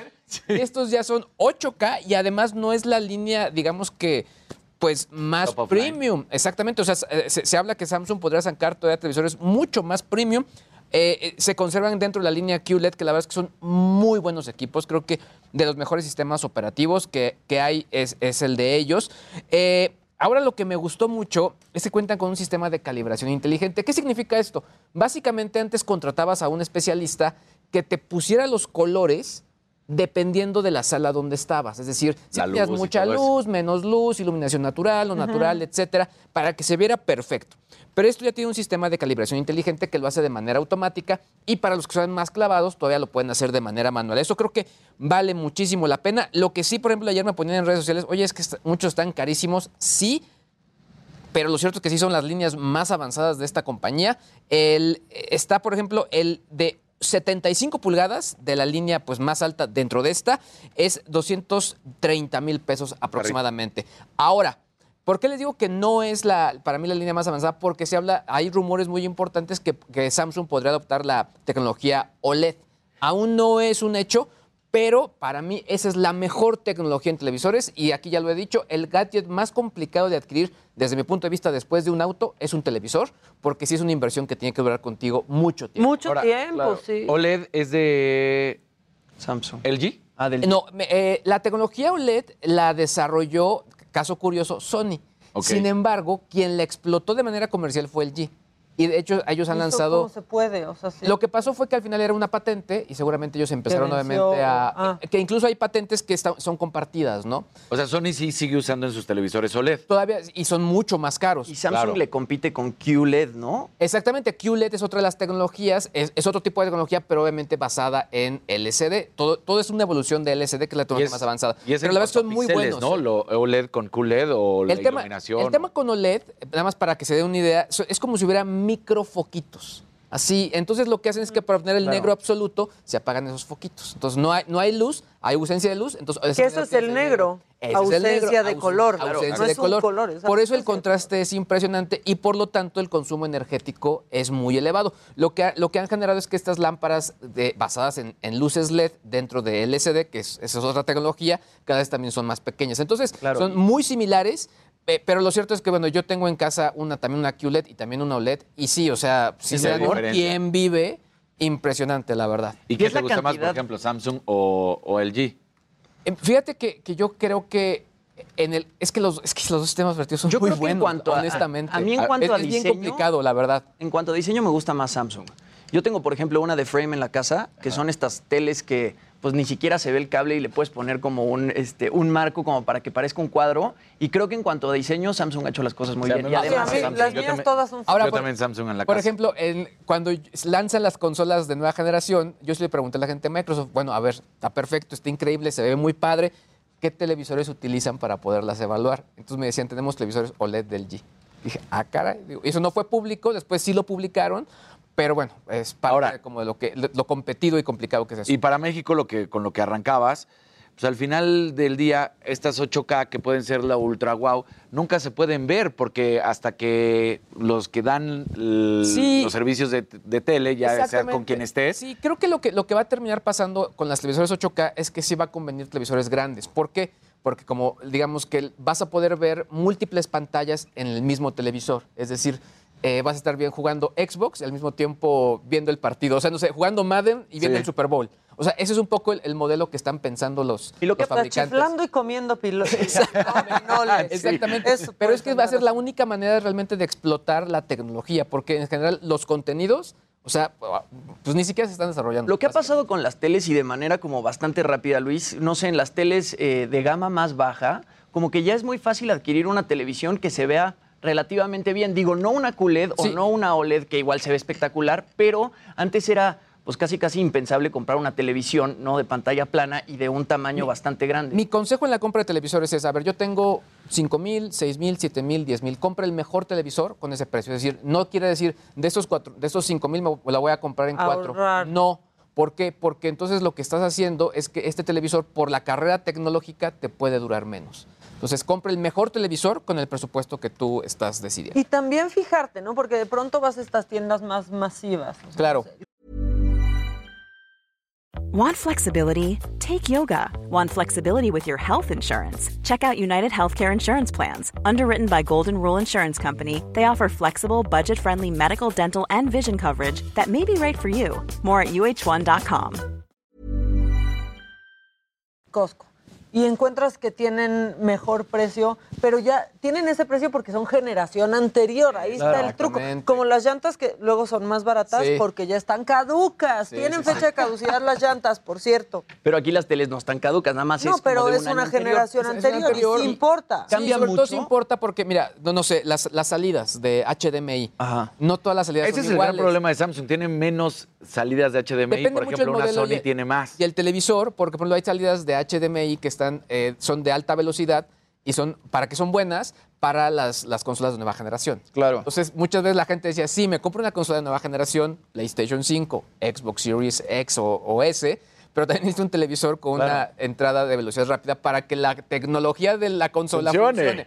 Esto eh, en sí, por eso sí de pronto a veces en, en los streamings que hacíamos decíamos es que esta plática costó 300 mil pesos porque la tele es cara, el cable es caro, la consola es cara, el videojuego es caro. O sea, entonces de pronto sí. Oye, es- es y como- también las nuevas tecnologías del proyector, porque el proyector ya empieza también a tener una calidad Sí, impresionante, porque antes ¿no? se veía ahí como un sueño, así, borrosito, Sí, y ahora ya parece sí, muy onírico. una tele. Pero ya hay unos muy buenos y sobre todo de corta distancia. De Samsung, sí, de- Sí. Samsung sacó uno que se llama The Freestyle, que es una cosa de este tamaño, que es completamente este, transportable, ¿no? Y además tiene una bocina integrada y puede eh, proyectar como una televisión de 100 pulgadas No y se ve de forma nítida, blanca, güey. digo, la no, pared ya la ves que lisa, ¿no? hay muy buenos. También LG tiene o- igual otro de corta distancia, lo ponías a 10 centímetros y ya tenías una pantalla de 60 pulgadas. Entonces, hay cosas interesantes. Entonces, en ese sentido, sí, creo que hay, hay muchas opciones. Lo que sí es un hecho, volvemos a lo mismo, son televisores nuevos eh, que están saliendo en, esta, en abril. Estoy seguro que para el mes de octubre va a haber descuento importante. Eso está ocurriendo con todas las marcas. ¿Cuándo es el buen fin? El ¿Octubre, buen fin es en noviembre. Sí. eh, y sobre todo, normalmente son precios de lanzamiento, muchas veces están en descuento y después viene la temporada de ofertas. Y como lo hemos visto, no, lamentablemente estamos en un buen año, entonces se esperan muchas ofertas. Ahora, por ejemplo, una televisión como esta. Ya lo decíamos hace un segundo, Maca, hacía el hincapié de que te la puedes encontrar en un Samsung, en un Costco, más barato. Pero igual una de estas, pues sí No vale está la pena. mal, Te aguantas pero- un año porque sabes que es de lo mejor y dices, pues ya la voy a encontrar en esta tienda más barata y solo Sí, tiene un año, claro. ¿no? El, el punto importante es, veamos Solo el saber precio qué ahora. hace que tanto cambió o cuándo va a cambiar. Y sobre todo aquí, a ver, ¿cuántos aparatos voy a conectar? o nada más voy a estar usando plataformas digitales. Claro. Quizá haya alguien, yo no videojuego, entonces nada más con el puro televisor y con el tema inteligente funciona. Y no perder de vista que a veces tenemos buenos televisores y lo único que podemos hacer es comprar un aparato tipo un Chromecast, un Roku o un Apple TV para renovar el televisor y le, le damos nueva vida, ¿no? Sí, también. Y buen internet, porque si no, ya de nada Esa sí, sirve la buena sí, tele. es una gran- Ni el Exacto. Roku, ni el Apple TV. Creo que ahí se bajado sus más en precios, ¿eh? problemas. Han doblado la Escogiendo quién, quién es tu proveedor, Tu proveedor. de internet, Sí. porque el internet, hijo, por Starlink, lo menos para mí, Total Play. O baja el precio Starlink, más bien. Exacto, Starlink, Starlink. Sí, Este, exacto. ponte más barato, haz dos por uno, tres por dos. ¿No? Sí, exacto. Un Julio regalado. Somos cuatro Starlink. sí, Oigan, la cabina, no yo, porque mira, Casarín, ¿cómo yo preparo eso desde aquí? Yo no podría. Claro. La cabina me está diciendo, tenemos un comparativo, tenemos un comparativo. Ahí está Luis Miguel con el look de Casarín. No soy yo.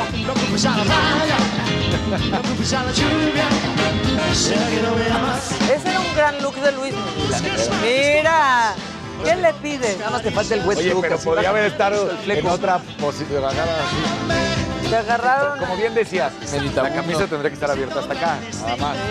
Paps, pues ábretela, Paps. Porque aparte sí era tu Lord Luis.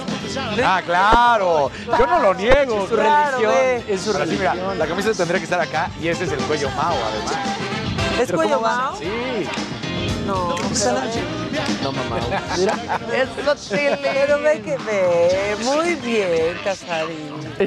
Casarín. Y eso que no lo conocieron cuando andaba desatado hace unos años. Uf. En serio, en serio. Lo, lo que pasa es que sí, ya se volvió una persona de bien. Pero alborotando el Casarín, gallinero, Mac. ¡Qué bárbaro! Qué cosas. ¡Qué bárbaro! Sí, sí. Le metí el diablo a Casarín. Oigan, vamos a un corte, pero al volver vamos a hablar sobre lo que les está pasando a las palmeras de la Ciudad de México, porque dicen que es la ciudad que lo tiene todo, hasta plaga, hasta plaga, las palmeras. Vamos a platicar con el doctor Héctor Benavides sobre esto. Vamos a un corte y ya volvemos.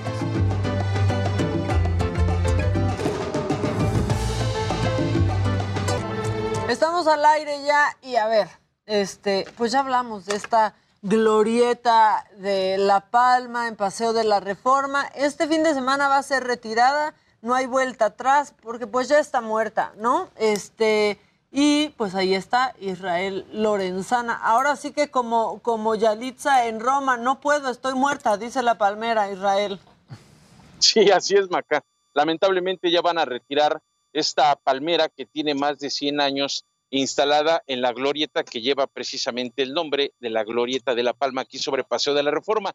Pero además se han retirado más de 100 palmeras en diferentes alcaldías en la Ciudad de México, Maca. Aquí estamos observando cómo los trabajadores comienzan a retirar la base de una palmera ubicada aquí también exactamente a un costado de la glorieta de La Palma. Están trabajando, ya la van a retirar. Y bueno, pues como lo señalas, será el próximo domingo cuando se lleve a cabo un acto simbólico por la importancia histórica de esta palmera aquí en la Ciudad de México. Se estima que tiene más de 100 años en este sitio, Maca. Y bueno, pues tras haber, haberse infectado aparentemente con un hongo, el cual todavía es desconocido para las autoridades, pues va a ser retirada esta palmera de aquí de la glorieta de La Palma. Fíjate que las autoridades del gobierno de la ciudad han dado a conocer que los ciudadanos van a poder decidir a través de una encuesta en la plataforma Plaza Pública qué árbol quieren que se plante en el sitio y si se debe de cambiar el nombre de la glorieta porque pues ya no va a haber palma, automáticamente habría que cambiarle el nombre. Nosotros platicamos con algunas personas, Maca, y todas coincidían en que está bien que se retire, si ya está muerta, pues ya no tiene sentido que esté en este lugar, pero también nos decían que sería bueno que se instalara otra palmera para que además de que continuara el nombre de la glorieta de La Palma, bueno, pues para muchas personas es icónica esta palmera, este se ha convertido también ya en parte pues del Paseo de la Reforma junto con el Ángel de la Independencia y por supuesto también la Diana Cazadora. Pues Maca, es la información que yo te tengo. Será el próximo domingo durante la tarde-noche cuando se lleve este acto simbólico para retirar ya esta palmera de más de 100 años aquí. Imagínate todo lo que vio esta palmera, Mac. Es que yo estaba viendo que el primer registro ya fotográfico que hay de esta palmera es de 1920. Sí, sí, o sea, son Estamos hablando prácticamente 100 años que ha estado aquí, ha pasado pues sismos, terremotos, marchas, manifestaciones, bueno, ¿qué te puedo decir? Todo lo que vio esta palmera, que finalmente sí, lo que no ha visto. Secuestros, Sí, asaltos, primeros dicen- besos, todo. como dicen los que saben, si esta palmera hablara, imagínate qué cosas diría. Sí, ahí sí nos delata a todos los chilangos, ¿eh? Esa, esa palmera. Oye, donde no lleven a la estatua de Colón. Pues mira, habrá que ver porque ya quitaron la de Colón allá, a lo mejor se la traen para acá.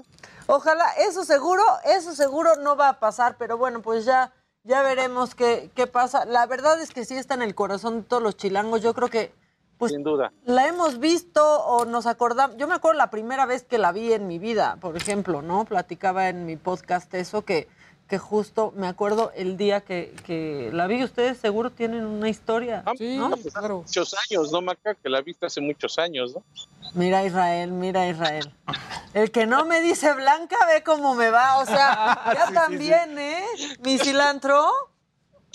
Que nos cuente, Cilantro, cómo fue, cómo, cómo fue cuando cubrió la ¿Cómo fue plantación tu de la primera palma. vez en la, en la- Exacto. ¿Cómo fue cuando, cuando fuiste a la cobertura que la plantaron, Lorenzana? Cobertura. No es cierto, Maca, era pura broma. No, de hecho, la reina Isabel tal vez sí fue. Tal vez- Seguro. Oigan, este, bueno, pues aquí vamos a seguir nosotros. Muchas gracias, Israel. Te mando un abrazo. Eh, que tengas un buen viernes, ¿eh? Gracias. Buen fin de semana. Un abrazo. Bueno, y para hablar justamente de esto está el doctor Héctor Benavides. Él es investigador del Instituto Nacional eh, de Investigaciones Forestales, Agrícolas y Pecuarias, el INIFAP. ¿Qué le está pasando a las palmeras en la Ciudad de México, doctor? ¿Cómo estás? Bienvenido. ¿Qué tal, Maca? Buenos días. Pues sí, lamentablemente hemos tenido este problema en los últimos dos años con, con esta... pues yo, ya, yo lo llamaría un síndrome, porque es una relación de varias cosas que están pasando y que pues los está afectando seriamente.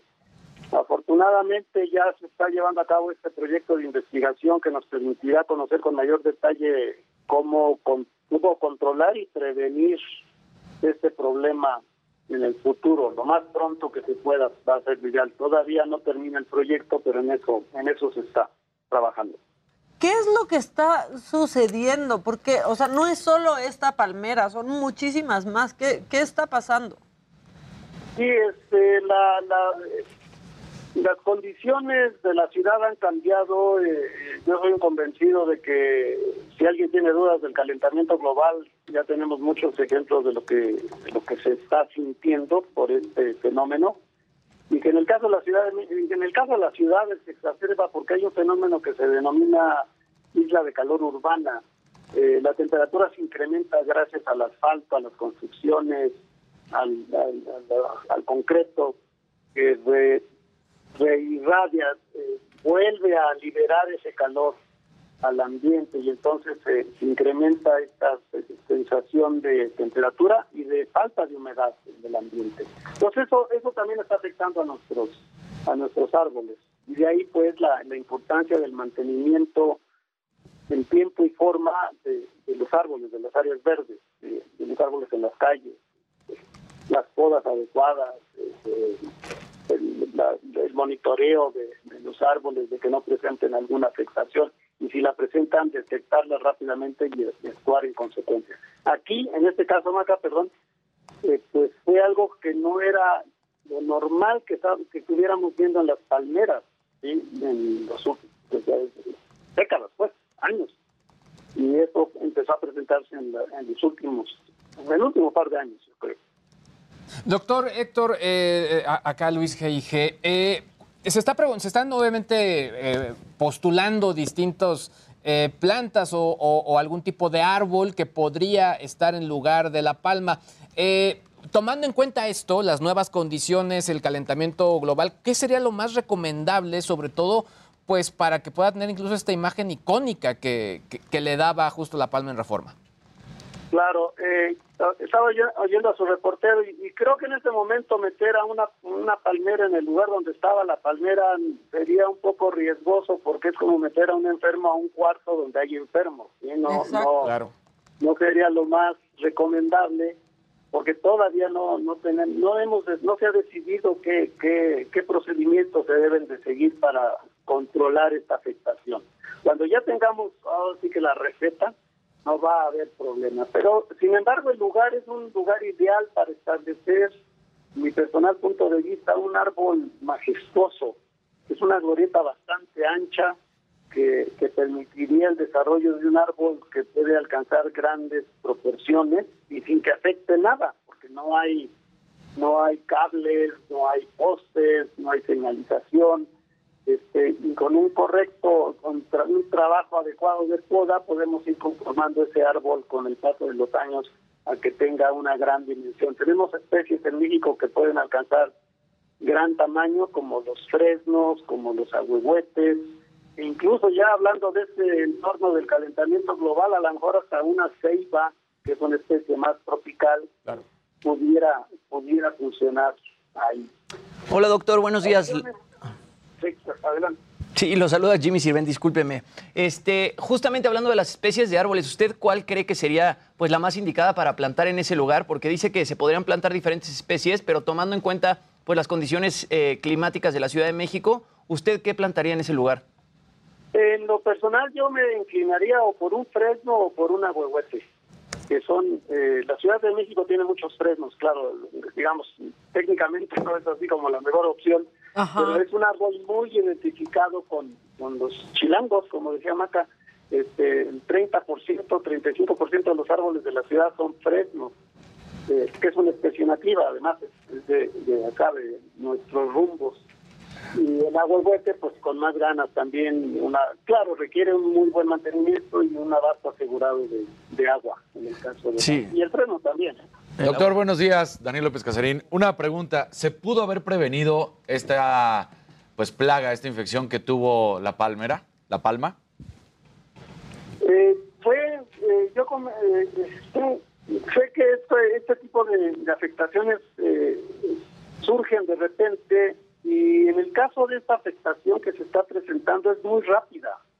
Cuando, cuando vemos los primeros síntomas en, en, una palmera, eh, en un periodo de tres meses muy probablemente muere. El, el, problema es que las palmeras crecen por arriba en el ápice, en lo que términos campiranos se llaman el cogollo de, del individuo. Entonces, lo primero, lo primero que se empieza a morir son las, las hojas nuevas entonces, este, la afectación es muy rápida y, creo que nos tomó por sorpresa la presencia de este, de este grupo de microorganismos que las están afectando eh, y, sin tener la experiencia previa, porque no habíamos tenido ese, tipo de, de, situación en la Ciudad de México. Es lo que te iba a decir, doctor. O sea, sí se sabe muy poco al respecto, ¿no? También se sabe, pues, cuántas más, cuántos más árboles o cuántos más de, de estas palmeras puedan estar, pues, ya infectadas de esta plaga. Sí, lamentablemente este, esto se fue dispersando por diversos puntos de la ciudad, por lo menos los que yo recorro con más frecuencia, que es Miguel Hidalgo, Coyoacán, Benito Juárez.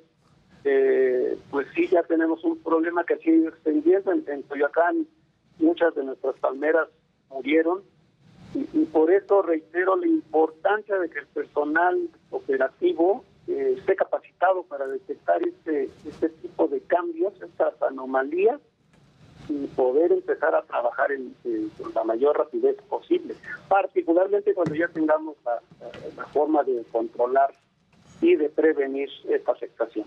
Oiga, doctor, y en caso de que esta plaga no hubiese existido, eh, ¿cuánto tiempo pudo haber llegado a vivir esta palma?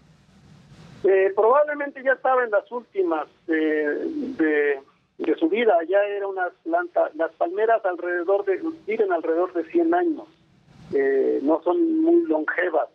Eh, esta, especie canaria eh, o la dacilera viven este, este lado. Entonces, dentro del marco de lo que se esperaba, cumplió con lo esperado eh, al vivir 100 años, 110 años, yo calculo que la plantaron en la primera década del siglo XX, entonces este, vivió más de más de 100 años, 110 años. Lo normal en, en, una, en un ejemplar de, una huehuete puede vivir 3.000 años, pero las palmeras no, las palmeras son de, de menor vida. Eh, incluso hay árboles, hay especies de árboles que viven 30, 40 años y se mueren, ¿sí? son de corta vida, es, depende, de, depende de. Entonces ya estaba, y tal vez incluso por eso fue víctima de, de la afectación más fácil, porque ya era una planta añosa. Sí, ya era vulnerable, ¿no? Sí, es como nosotros. ¿no? Ya cuando uno está en una etapa de anciano, pues este, que el catarrito y que no sé qué. Te mata. Y te lleva. Entonces, es, es lo mismo con los seres vivos. Es, es un patrón que pues se comparte con todos los que estamos en este planeta como seres vivos. Doctor, eh, lamentablemente nos estamos dando cuenta, digo, digamos que a nivel público de esta situación por lo icónico que es la, la palma, pero ¿tienen ustedes eh, datos de cuántas palmeras se podrían perder en la Ciudad de México por esta misma, pues este mismo mal? Eh, no tenemos datos precisos. Nos hace falta, por ejemplo, un inventario preciso del arbolado de la, de la Ciudad de México. No lo tenemos. Y, el- y los inventarios son piezas fundamentales para poder tomar decisiones. Yo ahorita estoy por terminar un proyecto de investigación en el bosque de Chapultepec, en el cual, después de sus siete siglos de existencia del bosque de Chapultepec, la primera sección, eh, por primera vez vamos a tener los datos precisos de cuántos árboles son, dónde están, qué especie es, pero con ello ya tienes elementos de, de juicio para, para prevenir incluso situaciones, ¿no? Porque ya sabes cuál es la magnitud del recurso. En el caso de la Ciudad de México, en, en su, en su total, no lo tenemos y hace falta. Ahora, Un inventario hace falta. También, por ejemplo, y aquí lo está diciendo la gente, yo no lo había pensado, un agüehuete podría afectar en la visibilidad. Lo que pasa es que la palmera era ideal para los automovilistas también, en donde no, no te estorbaba a la, bueno, a los automovilistas no, no, no les estornaba, Visualmente. estorbaba nada visualmente, y aquí pues estamos viendo un agüehuete y Y habrá que ver en el tema de las raíces, chiste que ¿no? estemos hablando de este tema, pero pues es la verdad. Y luego estos agüehuetes, las raíces y levantan todo en donde están, o sea, Es, es las raíces. no sé, no, no está tan fácil, ¿no? Es correcto, es, es cierta esa, eh, digamos, ah, no faltaría el arquitecto paisajista o el arquitecto que dijera vas a romper la visual de- del Paseo de la Reforma. Es correcto, es cierto, la palmera no ocultaba gran cosa, es muy delgada. Y de las raíces, eh, yo sí estaría un poco, estaría confiado a que es un espacio muy amplio, entonces eh, difícilmente llegaría a rebasar esa, ese, esa anchura de la glorieta. Coincido y, sería un factor a valorar la visual.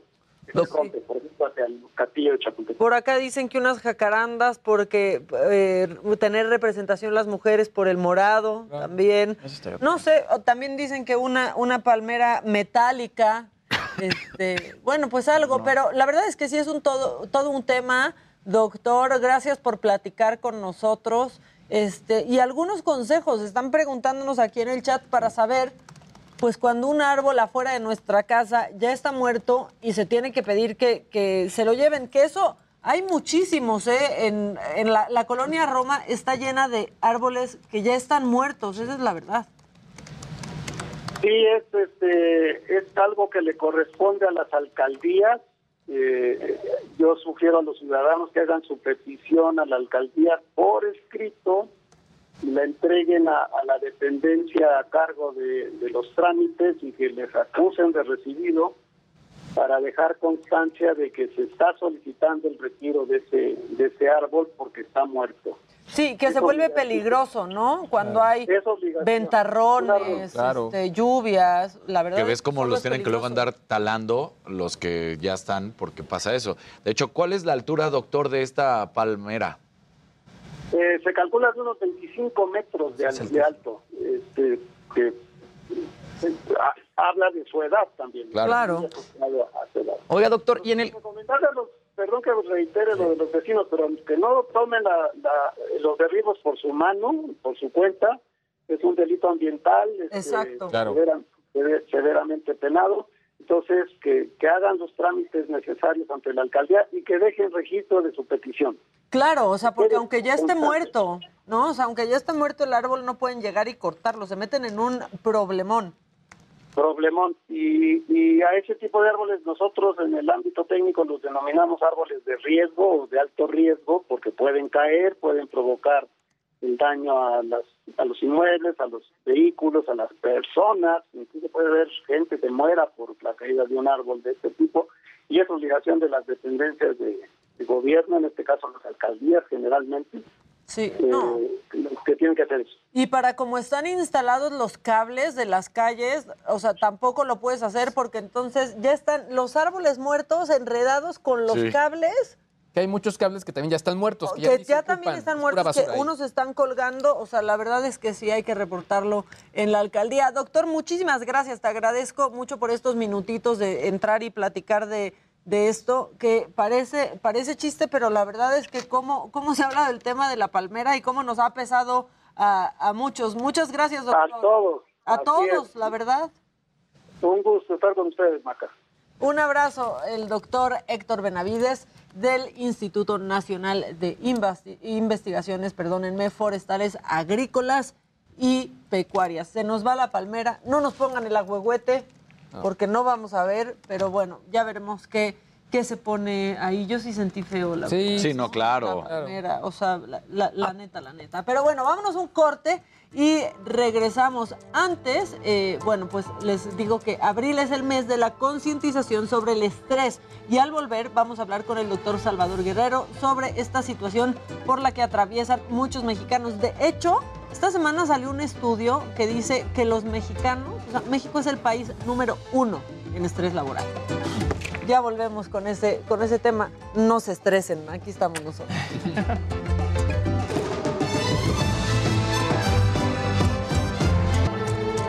Ya estamos de vuelta, eh, vamos a platicar con esto. La verdad es que qué dato, ¿eh? Yo cuando leí que somos el país número uno en estrés laboral, este, híjole, me, me, me estresé, me estresé más, compañeros. Sí, claro. Jimmy, te están pidiendo que se hable y que se hable y que se hable del juicio de Johnny Depp. Sigamos hablando del juicio de Johnny Depp. Que ya está, re- ya está re- ah, revivieron que anduvo con Valentino Lanús, Amber Heard. Exacto. O sea, Hijo, el juicio de Johnny Depp pues se está poniendo macabrón, ¿no? De una forma u otra. Johnny Depp eh, pues llevaba ya testificando tres días seguidos. Al principio, los primeros dos días, pues la que le preguntaba realmente era su abogada. El día de ayer lo empezó a cuestionar el abogado de Amber Heard. Pero bueno, si nos vamos al miércoles, eh, Johnny Depp justamente sigue testificando en este juicio de difamación en contra de Amber Heard, en el que, bueno, eh, se están demandando por 50 y, y contrademandando por 100 millones de dólares. Bueno, lo que dice Johnny Depp es que todo el tiempo estaban discutiendo, no tanto que cada vez que estaban de viaje, él rentaba una habitación extra en el hotel para poder irse cuando empezaban a pelear. Dijo que normalmente cuando peleaban él optaba por esconderse en el baño y esto era lo mismo que él hacía cuando tenía 11 años y su mamá lo violentaba. Están saliendo como muchos recuerdos de Johnny Depp de su infancia, de cuando empezó a consumir drogas justamente a los 11 años, que le robaba las pastillas a su mamá. Y dice que este comportamiento de ir a esconderse al baño o esconderse en otro cuarto, pues viene también de sus años de infancia. Dijo que varias veces el enojo de Amber Heard, bueno, pues terminaba en violencia física. Ella le daba cachetadas o le aventaba controles o cualquier cosa. Y bueno, repite que él nunca en su vida ha golpeado a Amber Heard y que nunca en su vida ha golpeado a una mujer. Por otro lado, bueno, él también habló de las sustancias que consumía Amber Heard mientras estuvieron casados. Dice que Amber Heard consumía cocaína, hongos, no sé si chocongos o hongos nada más, y MDMA, pero su- que su principal adicción era el alcohol. Él dice que cada noche, pues más o menos se tomaba dos botellas de vino. Y bueno, por otra parte, que Amber se quejaba mucho de no estar en el testamento de Johnny Depp. Eh, se quejó. Ay. Se ¿Por qué quejaba. tiene que estar ahí? Claro, no tendría por qué estar en el testamento de Johnny Depp. Se quejaba también de que no firmaron un acuerdo prenupcial, ¿no? Y eso fue lo que desencadenó toda la bronca de Australia, cuando Johnny Depp perdió el dedo. Eh, ellos acordaron firmar un acuerdo postnupcial y entonces el abogado de Johnny Depp habló con Amber Heard para explicarle un poco de qué se trataba el acuerdo postnupcial. A Amber Heard no le gustó este, lo que le dijo el abogado de Johnny Depp y entonces es cuando se pelean en Australia que Johnny Depp estaba grabando la quinta película de Los Piratas del. Caribe en Australia. Amber Heard llega de viaje, ellos están en una casa y de repente este, pues empiezan a tener una discusión súper acalorada. Johnny Depp hace esto de irse a un baño o irse a un cuarto, se está escondiendo, de repente se da cuenta que Amber Heard se está yendo. Él sale del baño, en ese momento él había dejado este, de tomar y de consumir drogas, se estaba limpiando. Entonces él cuenta que no sabía dónde estaba Amber Heard en la casa. Él baja al bar de la casa y en ese momento de frustración, en ese momento de estrés, se sirve unos shots de vodka, se los toma y en ese momento es cuando llega Amber Heard, lo encara, le empieza a decir este, de cosas. Ella agarra la botella de vodka, se la avienta a Johnny Depp. La primera botella de vodka se estrella contra la pared. Johnny Depp se para, agarra otra botella de vodka, se vuelve a servir un shot, este, sí, de alcohol, se lo toma otra vez y Amber Heard agarra esta segunda botella y es cuando Johnny Depp está sentado en la barra del bar con la mano este, recargada justamente en la mesa. Amber Heard avienta esta segunda botella, le pega la botella en el dedo y ahí es cuando Johnny Depp pierde parte de su dedo. En el juicio mostraron una foto del dedo y algo espeluznante, evidentemente no lo vamos a mostrar aquí porque... Este, Que de pura suerte no se lleva la uña, si no es toda la parte de piel, pero Se llevó casi... digo, la imagen. O sea, la imagen es, o sea, sí es como un centímetro de profundidad. De Y lo se, que y se le ve un hoyo en el dedo. Además, eh, dice Johnny Depp que Amber Heard le apagó un cigarro en la cara y pues ahí Johnny Depp termina dando Dios este, en el hospital. Después, eh, pues él menciona muchas peleas. Menciona otra pelea en la que Amber Heard le empieza a pegar en la casa, Johnny Depp se voltea, en un momento la abraza y Amber Heard de esa pelea lo acusó de haberle dado un cabezazo y haberle roto la nariz. Johnny Depp dice que esto no es cierto, que nada más estaban forcejeando, pues le dio, ¿sabes? Hubo contacto porque se estaban tocando. Pero que ella le estaba golpeando y él alza los brazos para detenerla, ¿no? Exacto, la abraza, ¿no? Y en ese momento donde hay este contacto, pues la cabeza le pega a la nariz de Amber Heard, pero Amber Heard dice que le rompió la nariz, ella se va al baño, de repente regresa con un Kleenex metido en la nariz, se saca el Kleenex y le enseña un Kleenex manchado. ¿No? Y Johnny Depp le dice, ¿cómo te, te fracturé la nariz? A ver, te voy a ayudar, que no sé qué. Amber Heard no le permite ver el Kleenex. En ese momento, ella lo tira en un basurero y cuando se sale, Johnny Depp va al basurero, agarra el Kleenex y, se da cuenta que era barniz de uñas lo que estaba en el Kleenex. Eso es lo que se dice, ¿sabes? No podemos tomar este, ningún lado porque cada quien está tomando... Sí, o sea, ahorita es el lado de Johnny Depp y está demostrando, pues, pues todos estos abusos de acuerdo a lo que él vivió y de acuerdo a lo que, pues, es la defensa de Johnny Depp. Hasta antier todavía el juicio era muy de Johnny Depp porque lo estaba interrogando su propia abogada. Entonces estaban presentando pruebas para demostrar que Amber Heard era la que realmente pues estaba violentando de una forma u otra a Johnny mensajes Depp. de texto de Johnny Depp con los papás, ¿no? De Amber Heard. Exactamente, sí, elogiando a la mamá de Amber Heard. Ayer es cuando ya la cosa se pone pues más difícil para Johnny Depp porque la empieza este, a- lo empieza a cuestionar el abogado de Amber Heard. Entonces ahí le están sacando cosas a Johnny Depp, sacaron por ahí unos mensajes que él eh, se mandaba con un amigo en el que la calificó de bruja. Dijo, en, estos mensajes mencionaba, hay que, hay que ahogarla y hay que quemarla y después voy a tener sexo con ella para asegurarme de que está muerta. Unos mensajes que, aunque sea come, aunque él lo haya visto como un chiste o, o como algo cómico que decir, pues esas cosas jamás en la vida se dicen. En el juicio de ayer, eh, Johnny Depp por ahí soltó un par de lágrimas, ¿no? Acordándose y escuchando los audios que, prestó- que presentó Amber Heard. Eh, también presentaron una foto en la que Johnny Depp está, este, está acostado, está dormido y tiene un, un helado este, pues derretido en las piernas. Ella tratando de demostrar este, pues, la adicción al alcohol y a las drogas de, La cual de Johnny él Depp. nunca ha negado. Él nunca ha negado. este caso Creo lo- que desde los 11 años. Esto- A mí me este parece- juicio lo van a hacer serie. Sí, Este juicio va a ser una serie. Este juicio está impresionante. Todavía pues va a durar otras seis semanas y se espera que, bueno, Amber Heard haga lo mismo que Johnny Depp, se suba al estrado y pues ella dé sus testimonios. Entonces yo creo que va a ser interesante ver todo lo que tiene que decir Amber Heard. Por allá, eh, ayer se hicieron muy virales unos videos en los que Amber Heard de pronto se acerca con su abogada, están platicando y ella cambia la cara y ella está sonriendo con la abogada y en el momento en el que regresa, otra vez hace cara Ah, de tristeza. dicen, ¿qué, qué onda? ¿Cómo puede...?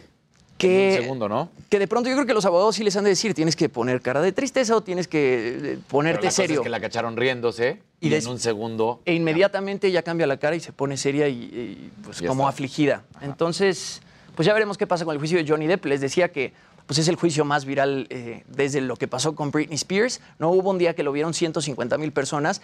Y ahora imagínate pues que todas estas cosas se estén ventilando así, ¿no? Pobres de los dos de una forma u otra, que estén, o sea, que el juicio sea, público, y que, lo, Sí. que puedan ver tu vida privada tanta gente. Y Johnny Depp teniendo a sus hijos que se estén enterando, pues uno del consumo de drogas de su, de su papá, que seguramente ya sabían, pero se han de estar enterando de unas cosas que son privadas. Yo creo que sopesaron, ¿no? Y, y sobre todo Johnny Depp. Decir, pues ya me están cancelando de una manera que si mi única defensa es demostrar que no, pues ni modo que salga todo. Y ella también tuvo que haber dicho, si tengo que demostrar que realmente él me violentó, pues va a tener que ser así. Yo, yo creo que sí lo valoraron, ¿no? Yo creo que la balanza ahorita en el juicio sí está muy hacia Johnny Depp, pero porque Johnny Depp ha testificado. Y Johnny Depp ha sido el único que ha podido hablar. Amber Heard todavía no se ha subido al estrado y todavía no ha dado su eso, lado de las cosas. eso. Exactamente. Por eso. todos los comentarios en redes sociales, pues ahorita apoyan a Johnny Depp, también porque pues es una figura que todo el decías mundo que también se creó el hashtag Free Johnny, ¿no? Justice for Johnny. Justice for Todo el mundo está usando ese hashtag apoyando de una forma u otra a Johnny Depp. Pero bueno, otra vez no nos podemos poner de ningún lado de la historia. Va- tenemos que esperar a que Amber Heard se suba al estrado y dé su. ¿Y lado se va a de subir? Bueno, Sí, sí, pues se espera que se suba. vamos a seguir hablando de esto, aparte falta que hable Amber Heard, pero el que ya está listo para platicar con nosotros es el doctor Salvador Guerrero, es consejero presidente del eh, Consejo Ciudadano para la Seguridad y la Justicia de la Ciudad de México. Te dije que pronto nos íbamos a ver otra vez, eh, Salvador. Y tenías razón, Maca, y hay una buena razón porque estamos hablando del mes de concientización sobre el estrés. Oye, y yo decía antes del corte, este, pues lo que leí que me impactó mucho, que México es el país número uno en estrés laboral. Es tristísimo, ¿eh? Que vivamos así los mexicanos. Fíjate que yo creo que en México hay muchos más datos que en muchos otros países. No me imagino cómo será el estrés laboral en el Congo o será en la India. O sea, yo creo que México actualmente, siendo una de las 16, 17 naciones más importantes, tiene mucho más datos que otras. Yo creo que hay un subreporte respecto a otras naciones, pero aún así sigue siendo un problema en nuestro país y hay que abordarlo. Yo te comento que en el Consejo Ciudadano precisamente estamos advirtiendo con datos esta situación que existe en lo laboral, en la familia, en el espacio público, en el espacio empresarial y en todos aquellos en que es posible reproducir la comunidad y la vida cotidiana. Pues sí, la verdad es que también hace sentido lo que dices, ¿no? Hay demasiados datos y demasiada información. Pero ¿qué ha aumentado el estrés laboral? La pandemia, ¿no? El home office, el tener que acoplarte a que las cosas sean distintas, el miedo a perder ante la crisis, el, trabajo. ¿Qué es lo que más nos estresa a los mexicanos, Salvador? Fíjate, eh, bueno, en principio hay que eh, tal vez reconstituir nuestra noción de dónde ocurre lo laboral y el propio estrés laboral, porque en la medida en que durante dos años o un poco más se trasladó buena parte de la actividad económica a la parte virtual o a distancia, seguramente también el estrés laboral se trasladó a uno se agregó a otro que ya estaba existiendo en, el espacio privado, digamos el estrés que tiene que ver con la ausencia de clases, con, con el tema de la violencia familiar o de género y otros. Y vamos a, a los datos que tenemos nosotros en el Consejo Ciudadano. Fíjate que eh, hemos brindado 96.203 atenciones de contención emocional del 2019 a la fecha. Es un número muy importante y de eso, de ese total, por supuesto que la parte laboral constituye una, una porción muy importante. Estamos hablando de prácticamente uno de cada cinco reportes de este total tienen que ver con el estrés laboral. No sé si así respondo a tu pregunta, Maca. Completamente, completamente, Salvador. Sí, Salvador, ¿cómo estás? Qué gusto saludarte, Daniel López Casarín. Hace ¿Qué tal, unos días también eh, Luis G.I.G. aquí nos ponía unos datos que estaban muy impresionantes, en el cual decía que prácticamente, eh, si recuerdo bien, nueve de cada diez mexicanos querían renunciar si los hacían regresar a casa, digo, salir de casa y regresar a la oficina y no mantenerse en home office. Eso también está causando un estrés, ¿no? Porque ahorita la gente, ya sea porque es realmente quieren utilizar el home office para sacar provecho, o pues dicen, oye, está muy a gusto estar en casita y puedo distraerme y ver la tele y hacer como que trabajo, ¿no? O sea, porque también hay los dos lados de la balanza, pero, pero eso sí está preocupando. Fíjate que, Daniel, planteas un tema muy interesante que nos obliga a tener un pensamiento un poco más complejo de lo que podrían darnos a primera vista los números. Y lo planteo de esta manera.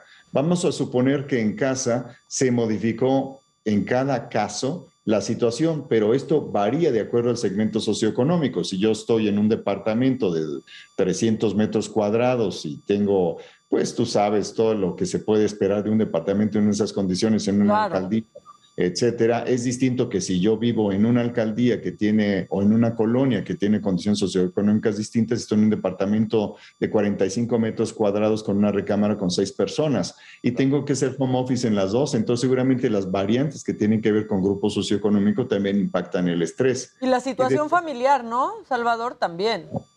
Claro, y recordemos, eh, Maca, que el propio Consejo Ciudadano reportó en mayo del 2020 cómo se multiplicó por 10 el número de reportes que tenían que ver con violencia familiar y de género, que se agravó conforme fue avanzando el año, el primer año de la pandemia, con lo que después ya sabemos que fue una caída de más de 8 puntos porcentuales del Producto Interno Bruto, lo cual es una caída sin precedente durante muchos años. Entonces, el estrés laboral, el estrés familiar, el estrés de un espacio público reconstituido precisamente por el confinamiento y después el regreso a la reactivación, que qué bueno que ya está ocurriendo, produce también un efecto de estrés por esa migración del traslado a un espacio nuevo donde tienes que regresar eventualmente al transporte público y eventualmente al tráfico, por ejemplo, para aquellos que tenemos vehículo.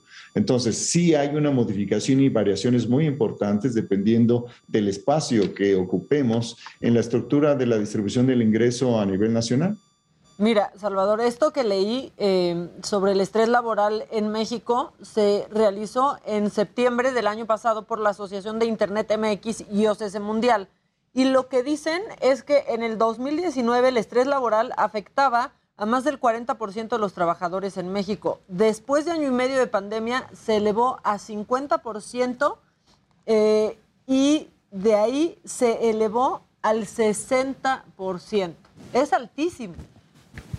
Lo es, yo creo que hay que agregar que si bien el estrés crónico implica riesgos a la salud física y mental, que pueden ser problemas del sistema digestivo y corazón o depresión o ideación suicida, imagínate lo que es esta modificación del tipo de estrés que sigues en tu casa, el que luego implica regresar al trabajo o saber que regresando al trabajo hay condiciones de oportunidad laboral distintas, que es algo que también está ocurriendo en nuestro país y en todo el mundo. Entonces vas a regresar a un espacio que ya no es el mismo, aunque sea el mismo. Hay condiciones diferentes de la relación entre tú como empleado o como empleador y tus subalternos o, o quienes eh, en su caso eh, pues tú tengas que coordinarte para trabajar. Entonces, yo creo que ahí hay un elemento que el Consejo Ciudadano está planteando, que es acercarse al auxilio que en materia psicoemocional ofrecemos, porque el estrés puede ser un instrumento también para debilitar todo aquello que necesitamos fortalecer en una época de incipiente reactivación. Así que si me permites, digo el teléfono, es el sí, 5533 5533. Creemos que es importante reconocer el estrés cuando no sucede este reconocimiento, eh, pues es al menos relevante que tengamos un círculo muy cercano que reaccione positivamente ante la expresión de nuestras reacciones, de nuestras emociones en un entorno estresante, en un entorno cargado de incertidumbres, probablemente más que las que teníamos antes de la pandemia. Exactamente, ¿no? Lo que dicen aquí en los porcentajes el mayor es por temor a perder el empleo, era el 42%. A contagiarse al acudir a la oficina, ese era el 34%. Eh, la necesidad de obtener ingresos extras, el 33%, y también mayores exigencias de desempeño y porque el empleador al estar en home office ya no respetaba los horarios laborales y eso pasó muchísimo en estos, eh, pues en este par de años. Salvador. Sin duda. Entonces, de cualquier manera, el estrés es una dimensión con la que tenemos que dialogar, es parte de la salud y de la agenda pública. Y por eso nosotros acabamos de emitir esto que se llama el estresómetro, lo estamos poniendo a consideración de otras organizaciones, que básicamente plantea diversas eh, digamos, gradaciones a partir de las cuales hay que asumir que uno debe de estar alerta, ¿no? Desde el tema del cansancio, la fatiga, la ansiedad, la falta de sueño, la irritabilidad, la agresividad, la depresión y algo muy importante para nosotros, que es la ideación, la planeación y la tentativa suicida.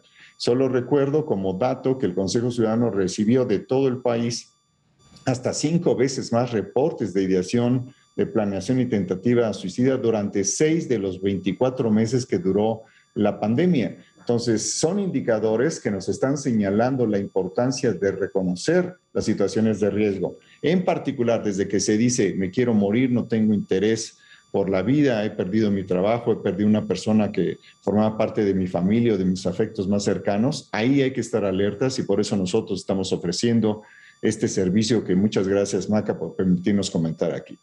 Hola, Salvador. Perdón, Jimmy, vas a... Gracias. Salvador, buenos días, ¿cómo estás? Te saluda Jimmy Sirvent. Este, yo de, pronto lo comparo un poco, ¿no? Con eh, sistemas de pronto europeos. Yo, como ejemplo, mi hermano vive en Barcelona y aquí en México no te puedes detener, no puedes detener este, tu vida laboral, tienes que trabajar todos los días. Él, por ejemplo, vive en Barcelona y se pueden dar bajas temporales o pueden pedir bajas temporales justamente por estrés o por ansiedad y el mismo gobierno te da estas bajas temporales como si te enfermaras de cualquier otra cosa. Bueno, en ese sentido yo creo que hay diferentes sistemas de atención a la población y no necesariamente, aunque parece muy generoso en el caso de España, yo recuerdo en los 2000 y los 2010 se discutía si Grecia, Italia y España estaban siendo eh, suficientemente productivos para permanecer en los estándares de la, eh, de la Unión Europea con esas facilidades que le daban a un segmento tan amplio de la población, en contraste con lo que estaba ocurriendo con Alemania, con Inglaterra, inclusive con Francia, pero sobre todo también con Dinamarca y Noruega. Entonces, hay diferentes niveles y sistemas de salud y de apoyo a la población cuando no tiene empleo, cuando no tiene salud, en este caso salud emocional. Ese ejemplo de Barcelona pues está, está padre, pues yo creo que sería muy difícil esperar que en países... Un poco realista, ¿no? Exacto. Eh, un poco difícil de pensar que se puedan aplicar en países tanto latinoamericanos como inclusive en países europeos que están en plena competencia. Pero justo por ahí, Salvador, ¿no?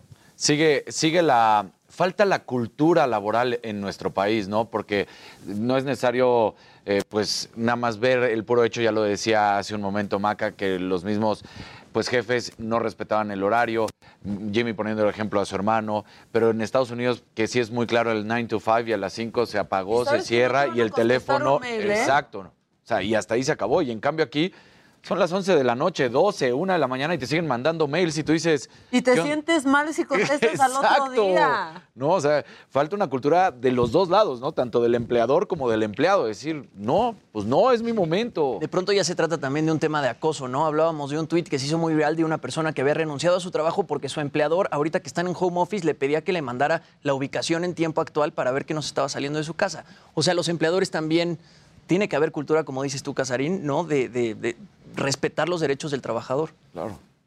Yo creo que es una agenda muy importante. Recordemos que además de la población económicamente activa, cuatro de cada diez están en la economía formal. Pensemos en seis de cada diez que no están en esa economía. ¿Cómo se llama el estrés laboral? ¿Qué condiciones y variables tiene ese estrés laboral en condiciones de economía informal donde no hay ninguna garantía ni de que va a haber un ingreso determinado, ni tienes SIMS, ni tienes Infonavit, en contraste con lo que tú quisieras como trabajador de esa economía informal tener respecto de aquellos que sí tienen esas opciones. Y también es cierto que de parte de los empleadores pues hay excesos a veces, pero también de parte de los empleados. Aquí en el Consejo Ciudadano pues tenemos las voces de ambos. Está aquí la Coparnit, por ejemplo, está aquí la Canaco, la Canacintra, la Canadevi y otras cámaras que plantean, bueno, mis empleados en general de muchas empresas son pues muy responsables, pero hay otros que aprovechaban el home office para hacer otras cosas. Entonces, mientras estaban atendiendo un, un diplomado, estaban atendiendo Netflix y además estaban mandando cosas que no necesariamente tenían la calidad que yo estaba exigiendo. Entonces, yo creo que es una cuestión de madurez, de productividad, de compromiso de cada una de las partes, porque finalmente lo que hay que apostar como ciudadanos es que desarrollemos esquemas de colaboración, de contribución que permitan la reactivación económica, pero también que se respeten los derechos de todos. Oye, y otro dato que yo encontré, este, pues poco más que macabrón, eh, Salvador, es que las mujeres somos las que más padecemos estrés laboral, el 65 el 70% de estas mujeres tenemos entre 30 y 49 años y el 73% son mujeres con estudios de posgrado. Pues ahí tienes también otra forma de verlo, es que las mujeres tienden mucho más que los hombres a hablar de lo que sienten. Tienen mucho es lo que ya hemos platicado, ¿no? Que los hombres simplemente no lo hablan, no buscan la ayuda. Sí, o que son más, eh, tal vez a veces más elementales, ¿no? En las formas de comunicarse o de tomar decisiones. Y ya no me gusta aquí, me voy. Me gusta, me quedo, sin entrar en mediaciones. No es casual y a ver qué opinan ustedes que pertenecen a una generación, eh, digamos, bastante más joven que la mía. ¿Cómo reaccionan hombres y mujeres con los emoticones? ¿Quién los usa más? ¿Son las mujeres o los hombres? ¿Quiénes se molestan más si se comunica uno pronto o no? Son las mujeres o los hombres. Entonces yo creo que ahí hay respuestas interesantes que yo creo que ustedes son los más calificados a dar. Pues creo que sí. sí. Salvador, creo que hay que tener particular cuidado con esto que hablabas de las tentativas de suicidio, ¿no? De repente estas ideaciones suicidas que en algunos otros países como Japón o Corea, eh, los índices de suicidio justamente por estrés laboral son altísimos. Bueno, en el caso de Japón, eh, es interesante que desde la Edad Media las personas que pertenecen a la comunidad, que no se sienten integradas a ellas y que van teniendo una cierta edad, digamos, adultos mayores, se iban al bosque a, ser entregados por sí mismos a, a las fieras. Eso es un asunto que proviene desde el siglo XIII o XIV en el caso de Japón. Hay una responsabilidad muy, muy importante del individuo respecto de la comunidad que anula la tentación del individuo de no ser útil a la comunidad. Ahora eso era en tiempos medievales, actualmente, y me tocó en el caso del doctorado, conocer del caso de un muchacho que pues eh, desde su propio punto de vista no dio el ancho allí en la Universidad de Essex, en Inglaterra, y se suicidó. Entonces, eso no ocurriría con un griego, con un brasileño. aquí en el ITAM, ¿no? También. También. Oye, Salvador, y, y nada más para sumar, porque hemos estado hablando desde el ámbito laboral en el sentido del trabajo, pero también lo que causa estrés, y no lo podemos dejar de lado, es el acoso, ¿no? El acoso que pueden sufrir tanto las mujeres, que son en la que mayoría lo sufren, pero también los hombres, porque ese también causa un estrés brutal de decir, otra vez tengo que ir a, ahí a trabajar y otra vez tengo que ver a este... No me siento seguro. Exacto, ¿no?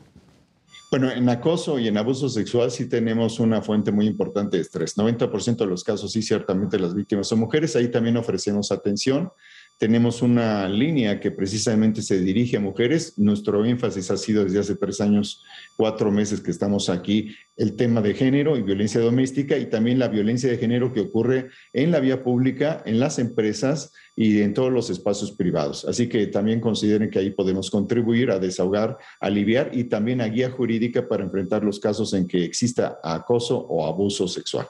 Salvador, como siempre, muchas gracias eh, por, esta, por estos minutos de plática. Repetir, por favor, este, hay que repetir los teléfonos del Consejo Ciudadano para que, eh, pues, si necesitan esa asesoría, esa ayuda, pues entren en contacto, por favor, Salvador.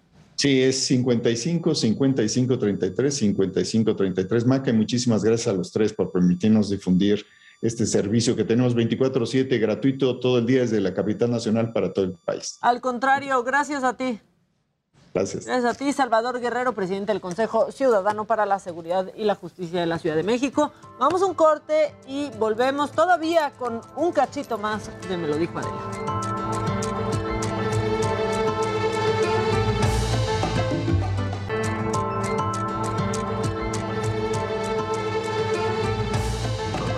Bueno, ya estamos de regreso. Ahora ya estamos al aire también en televisión. al aire doble al aire ahora, ya en tele también. Es que está aquí Pablo Cruz y eh, pues vamos a hablar del estreno de La Nave, que es esta película que se estrena el 12 de mayo, pero ahorita, o sea, lo van a ver y van a decir, híjole, es el que le robó a Luis Miguel. Y de eso estábamos hablando, Pablito. Sí, gracias, gracias Maca, gracias Daniel, Jimmy, este, por recibirme en este espacio para platicar de la nave. y como decías tú, afortunadamente la nave es una oportunidad para mí para mostrar eh, otro rango histriónico, algo que no tiene nada que ver con el personaje que era el personaje de Patricio Robles en la serie de Luis Miguel este, que pues me divertí mucho y ahorita decíamos que este, lo divertido que es hacer un personaje que es un hijo de la chingada. Claro. Sí. claro. Y este, este es completamente el lado este, opuesto. Este es completamente el lado opuesto. Este es un, un personaje, un locutor de radio en medio de un pueblo mágico en México que cruzando por una crisis existencial en un programa de radio que se llama La Nave, recibe una llamada en su programa de un niño muy activo, muy enérgico, muy esperanzador, este, que lo reta y lo cuestiona y le dice, quiero que me cumplas mi gran sueño de toda la vida, que es viajar en tu nave para ir a conocer el mar con mi mamá, porque no conozco el mar. Entonces, obviamente el niño se encuentra en una situación también este, pues muy limitada, de escasos recursos, etc.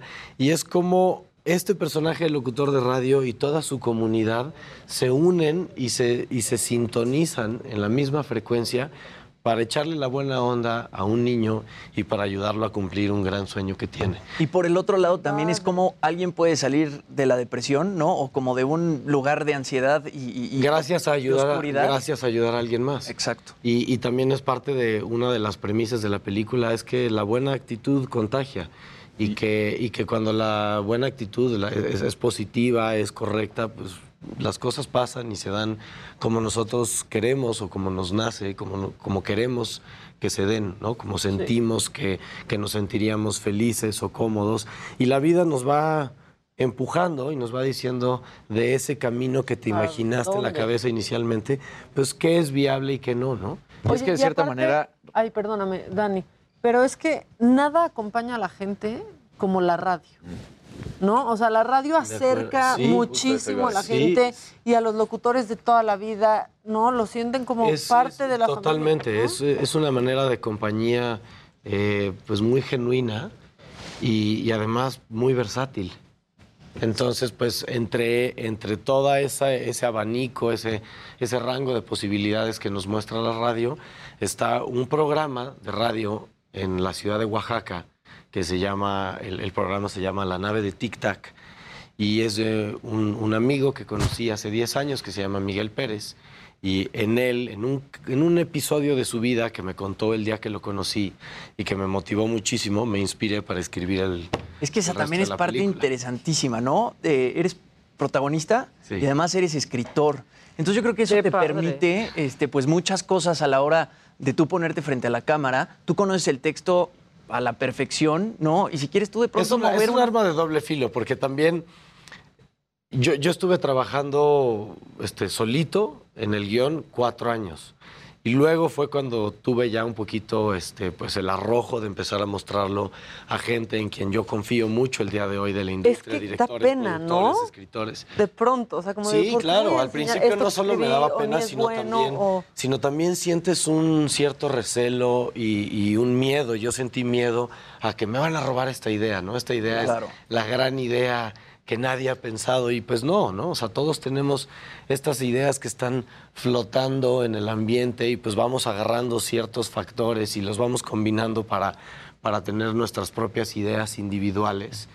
Este, entonces cuando yo puse la, la película, el guion en manos de el director de Batán Silva, que también este, pues el día de hoy un gran amigo, este, muy admirado y querido, eh, este, que hizo esta película muy grande, que elevó el tamaño de esta película.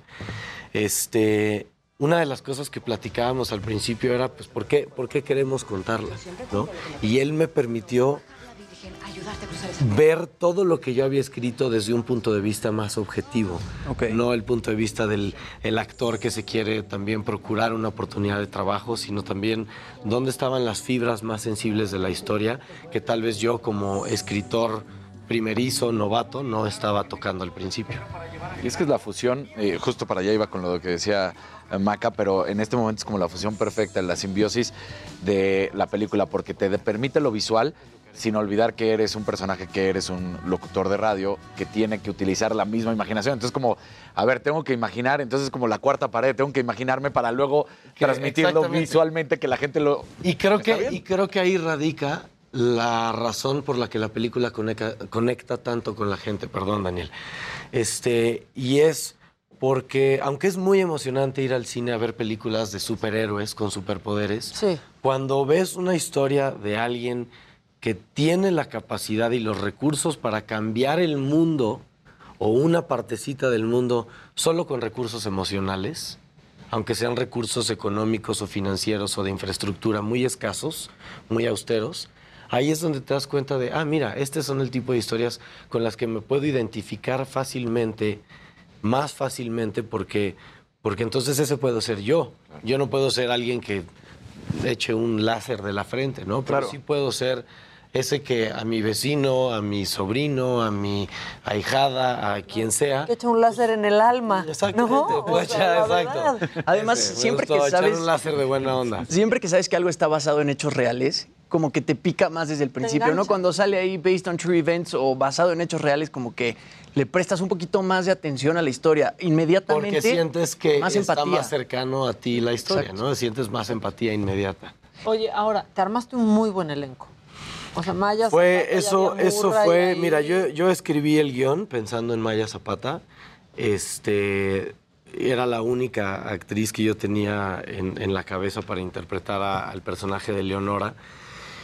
Y, fue la visión de Batán Silva y Ale Cárdenas, la productora, mi socia, eh, que ellos empezaron a traer tantas ideas a la mesa que me hicieron cuestionarme pues todo lo que todas las ideas que yo traía cuatro años atrás, ¿no?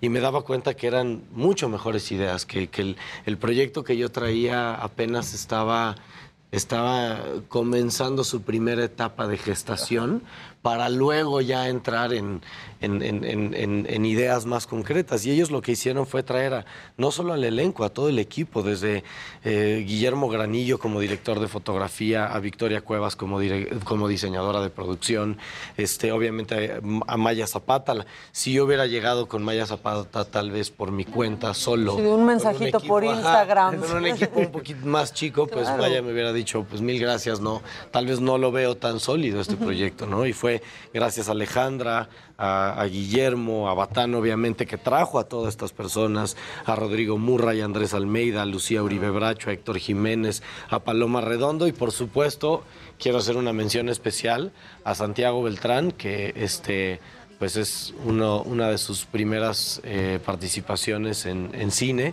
y es un actorazo. Un, un niño en esta película, cuando filmamos la película, en ese momento un niño de 8 años que tiene una sensibilidad y un entendimiento de la escena y del, y del, y de las condiciones este, en las que se encuentra el personaje del niño, que por eso transmite tanto, con, con- con tanta fuerza y con tanto poder.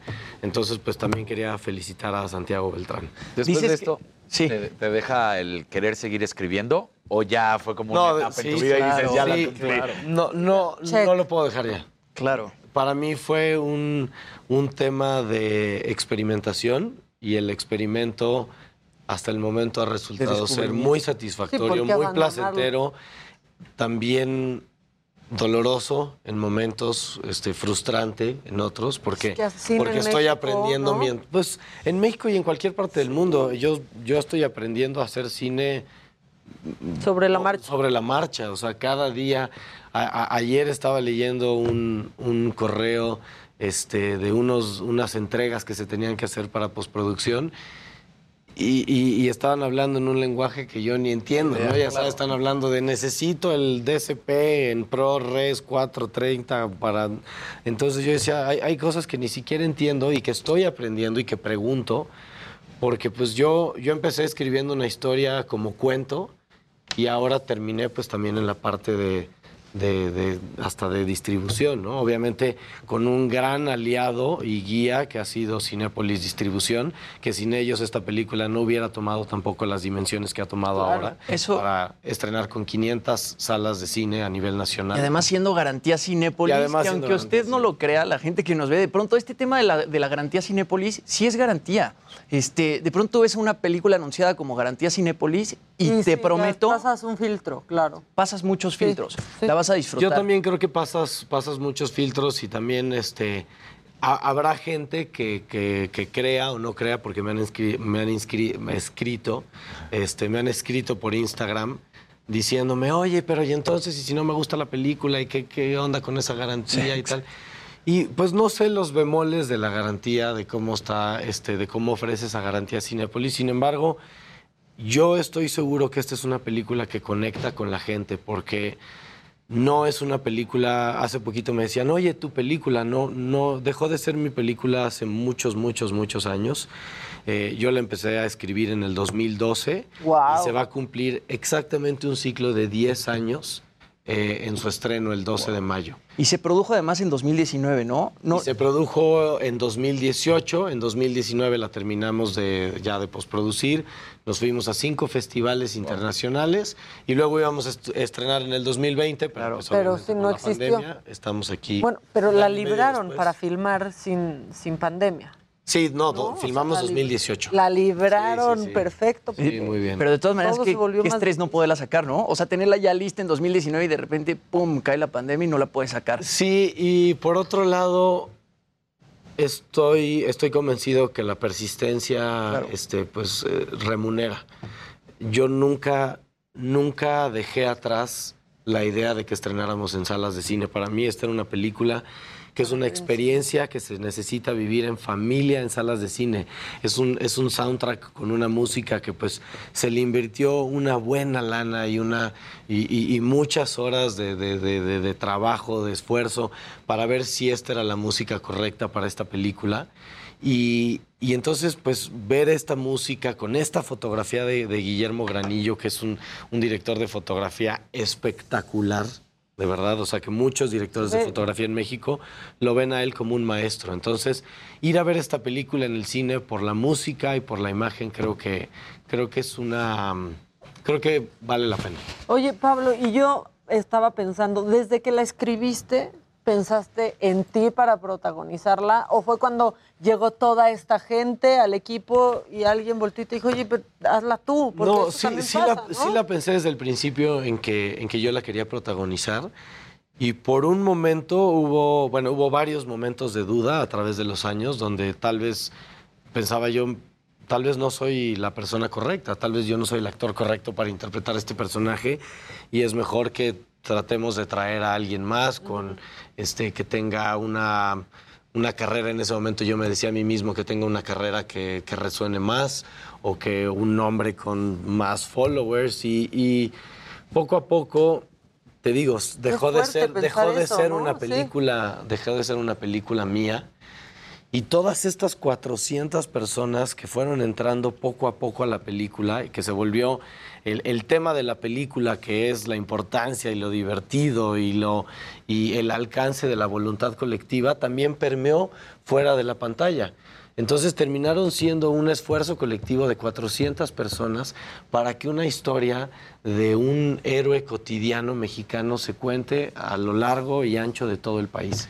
Y creo que de pronto eh, es lo que ha pasado con tu propia carrera, ¿no? Lo que de repente también te impulsa y dices, la voy a protagonizar. O sea, lo que pasó con Luis Miguel, la serie también fue algo extraordinario. Y todos estos años, desde que la escribiste hasta ahorita, pues has crecido muchísimo tú también como actor. Sí, sí, definitivamente. Y eso fue, bueno, eso, sí quiero creer que sí. Y, No, eso claro. es por, y eso es por la confianza que, que me han dado muchos directores. Entre ellos, empezando por Batán Silva, eh, que me hizo creer en mí. O sea, aunque yo estaba convencido de, de- de las cosas que podía, de mi capacidad de involucramiento o de mi capacidad en, de, Actoral y todo. Sí, claro. este, mi capacidad como, como productor y como actor, yo, yo no estaba seguro de qué podía hacer, yo no estaba seguro de, de qué tantas responsabilidades iba a tener que delegar a causa de mi inexperiencia. Y fue gracias a que Batán me dijo, no, o sea, este, este es tu proyecto, tú lo puedes levantar, hazlo de esta manera, tú lo puedes protagonizar me fue dando mucha confianza y luego también, no, no quiero, digo, ya que lo mencionaste, Jimmy, trabajar con Beto Hinojosa en la serie de Luis Miguel para mí también fue otro nivel con otro director que de otra manera también me dijo, mira, también puedes encontrar otros recursos dentro de ti este, y los puedes buscar de esta otra manera, ¿no? O sea, todos estos en mi vida han sido maestros para mí y Batán Silva pues me fue enseñando varias cosas y me sigue enseñando porque acabamos de terminar, acabo de terminar un personaje en una serie que se va a estrenar en HBO el siguiente año. Esto espero Eso que no sí se puede decir. Esto sí se puede decir. Este, para HBO el siguiente año, donde dirige también Batán Silva. Y Beto Hinojosa en la serie de Luis Miguel, de otra manera, también fue mi maestro. Me fue enseñando cosas de, de- de mis propias herramientas que a veces, eh, pues, el ego o las emociones o el nervio te van cegando o me van cegando. Yo escucho que mencionas el soundtrack de la película, ¿no? Mencionas la música de la película eh, y a mí eso me gusta mucho porque de pronto vienen productores o vienen directores o vienen actores y la, la música casi siempre como que queda un poco en segundo plano, ¿no? Se ignora un poco. eh, la música la produce la justamente, sí, Saca un hace a la película. acompañando. Pero de pronto Totalmente. lo pasan de largo un poco y me gusta que lo menciones. La música la hace Andrés Almeida y la hace O Mariano. sea, la, la- la música de la Rusia es película. increíble. Rusia es Exacto, es increíble. increíble. Bueno, la amo. Te amo, Rusi, si nos estás Es viendo. espectacular. Y Andrés Almeida también. Te amo, carnal. Este. Lo que pasó fue que obviamente traíamos muchas ideas entre Batán, Alejandra y yo. Entonces empezó a volver ahí como una mezcolanza de... Yo, yo trataba de ahorrar como productor primerizo en todo lo que podía, ¿no? Y entonces, Recortando así. Oye, y este, vamos a hablarle a un supervisor musical que se va a encargar de hacer. Y yo decía, pero ¿por qué necesito? Ahora ya sé por qué se necesita un supervisor musical. ¿ok? Porque yo me eché toda esa chamba sin cobrar de un supervisor musical. Eh, obviamente con, con, con Y asistencia. de- asesorado, pues. no, asesorado y con, con gente, con Pero ya mucha la- gente que nos estuvo apoyando en Con el la experiencia que traías de tu papel de Patricio, seguramente. Exacto. Pero imagínate sacar todas las licencias y com- comprar los derechos y etcétera.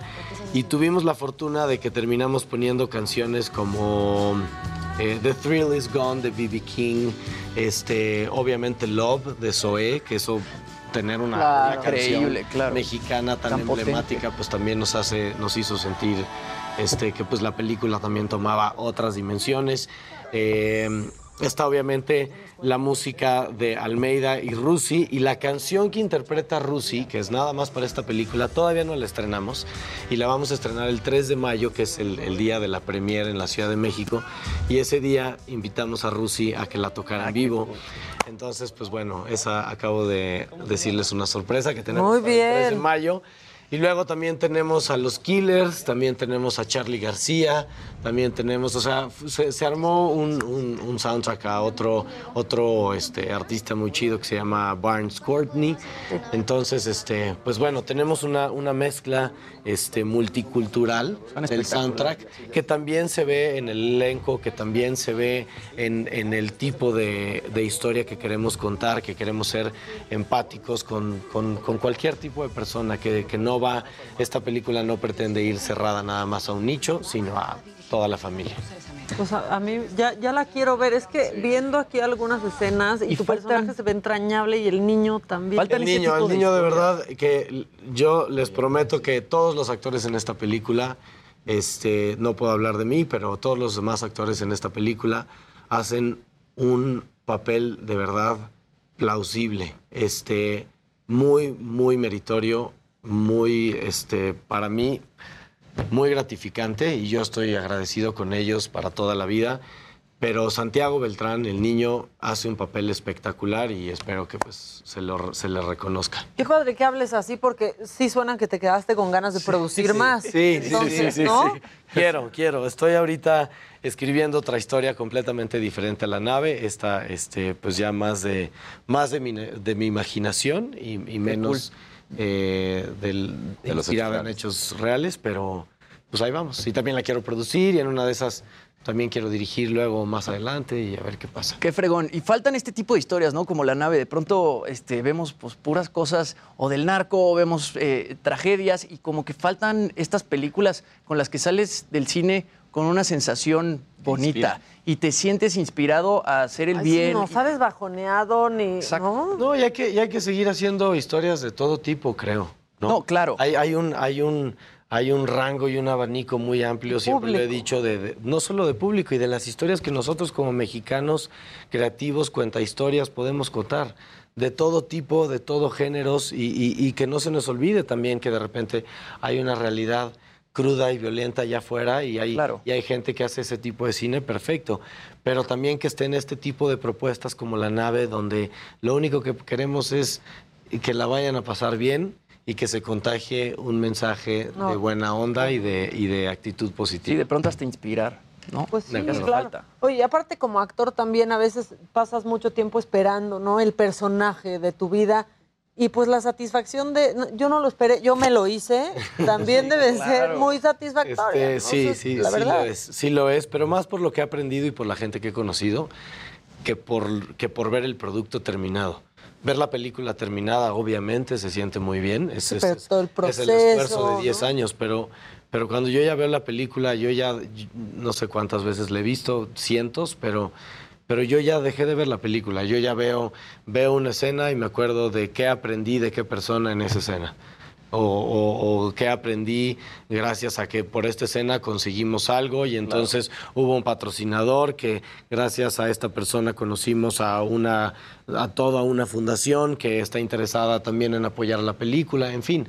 Se ha, se ha creado, la nave ha creado su propia red de distribución y promoción y obviamente con la infraestructura de Cinépolis Distribución que ha hecho por nosotros de verdad maravillas. Y aparte con un tema que ha estado tan presente ahorita también, ¿no? Este, bueno, el, el niño está enfermo, ¿no? Se ve claramente. Y pues hemos hablado mucho de eso, ¿no? De Sí, y es importante también para mí eh, mencionar que la, la nave no trata de, de enfermedades, la nave no trata de depresión, la nave trata de lo positivo que podemos, lo positivo que se vuelve la vida, todo nuestro panorama, cuando nuestra actitud es correcta. Eh, cuando yo era muy chiquito, una vez estábamos en una tienda y le pedí a mi papá que me comprara, me acuerdo, un, un póster que había ahí y era de un, un chango. Y me acuerdo que ese chango a mí me, me llamaba mucho la atención. Y total que me lo compró mi papá y como a los tres días me dijo, oye, ¿me regalas tu póster? Y le dije, no, pues si me lo compraste a mí. Me dijo, yo sé, te ofrezco una disculpa, quédatelo, pero si en algún momento me lo quieres regalar, te lo acepto. Al día de hoy, ese póster, esto fue hace 25 años y sigue en su oficina. Y él es un chango, un chimpancé real, montando una bicicleta, con unos Converse y una camisa hawaiana, lentes oscuros, con la mano así, y al ladito dice, arriba del póster dice, la actitud lo es todo. Y yo creo que esa ha sido mi filosofía en la vida desde hace muchos años. Si tienes una actitud correcta, si te estás despertando, ¿qué es una actitud correcta para mí? Es despertarme a hacer una cosa que me apasiona, que me atrae, que me motiva, que amo. Entonces, si me paro a hacer esa cosa que me está atrayendo y motivando, pues, pues voy Todo por el camino correcto. Que cuál es la velocidad y el tiempo de mis expectativas, pues Ya quién sabe, ¿no? Ahí, ahí es donde cuando quiero, quiero cumplir demasiado rápido mis expectativas, eh, empiezan los momentos de frustración, pero cuando no tengo expectativas y solo estoy fluye, creando a partir de lo que me nace, pues eh, tengo, se obtiene un resultado como el de la nave. Este, obtenemos un resultado como el de la nave entre 400 personas. Pues muy bien, y que ya vamos a poder ver el 12 de mayo. 12 de mayo, los invito por favor a ver La Nave, un estreno nacional en más de 500 pantallas con Cinépolis Distribución, pero vamos a salir en cines por todo México en, este, con la película La Nave, perdón. Oye, y Ya importantísimo. me estaba distrayendo, aquí cámara. Ya sé, viendo. porque aquí uno anda Perdón. cachando. Pero importantísimo el primer fin de semana. Importante, es muy importante el primer fin de semana porque, como bien saben, este, pues si las copias no van comportándose comercialmente, este, pues atractivamente, eh, pues los exhibidores van, Van van usando, sí, exacto, van usando solo las copias que va viendo la gente. Entonces, pues les pedimos por favor que nos vengan a ver, que nos acompañen para divertirse, reírse, llorar y tener un momento muy rico en el corazón a partir del 12 de mayo en salas de cine en México. Listo, pues ya está hecha la invitación, nosotros ya nos vamos, pero el lunes aquí estará toda la banda, incluida la señora de la casa, de la Micha, ya estará aquí lista eh, para acompañarlos a todos ustedes. Quédense por favor en sintonía del Heraldo Televisión, que ya llegó Blanca.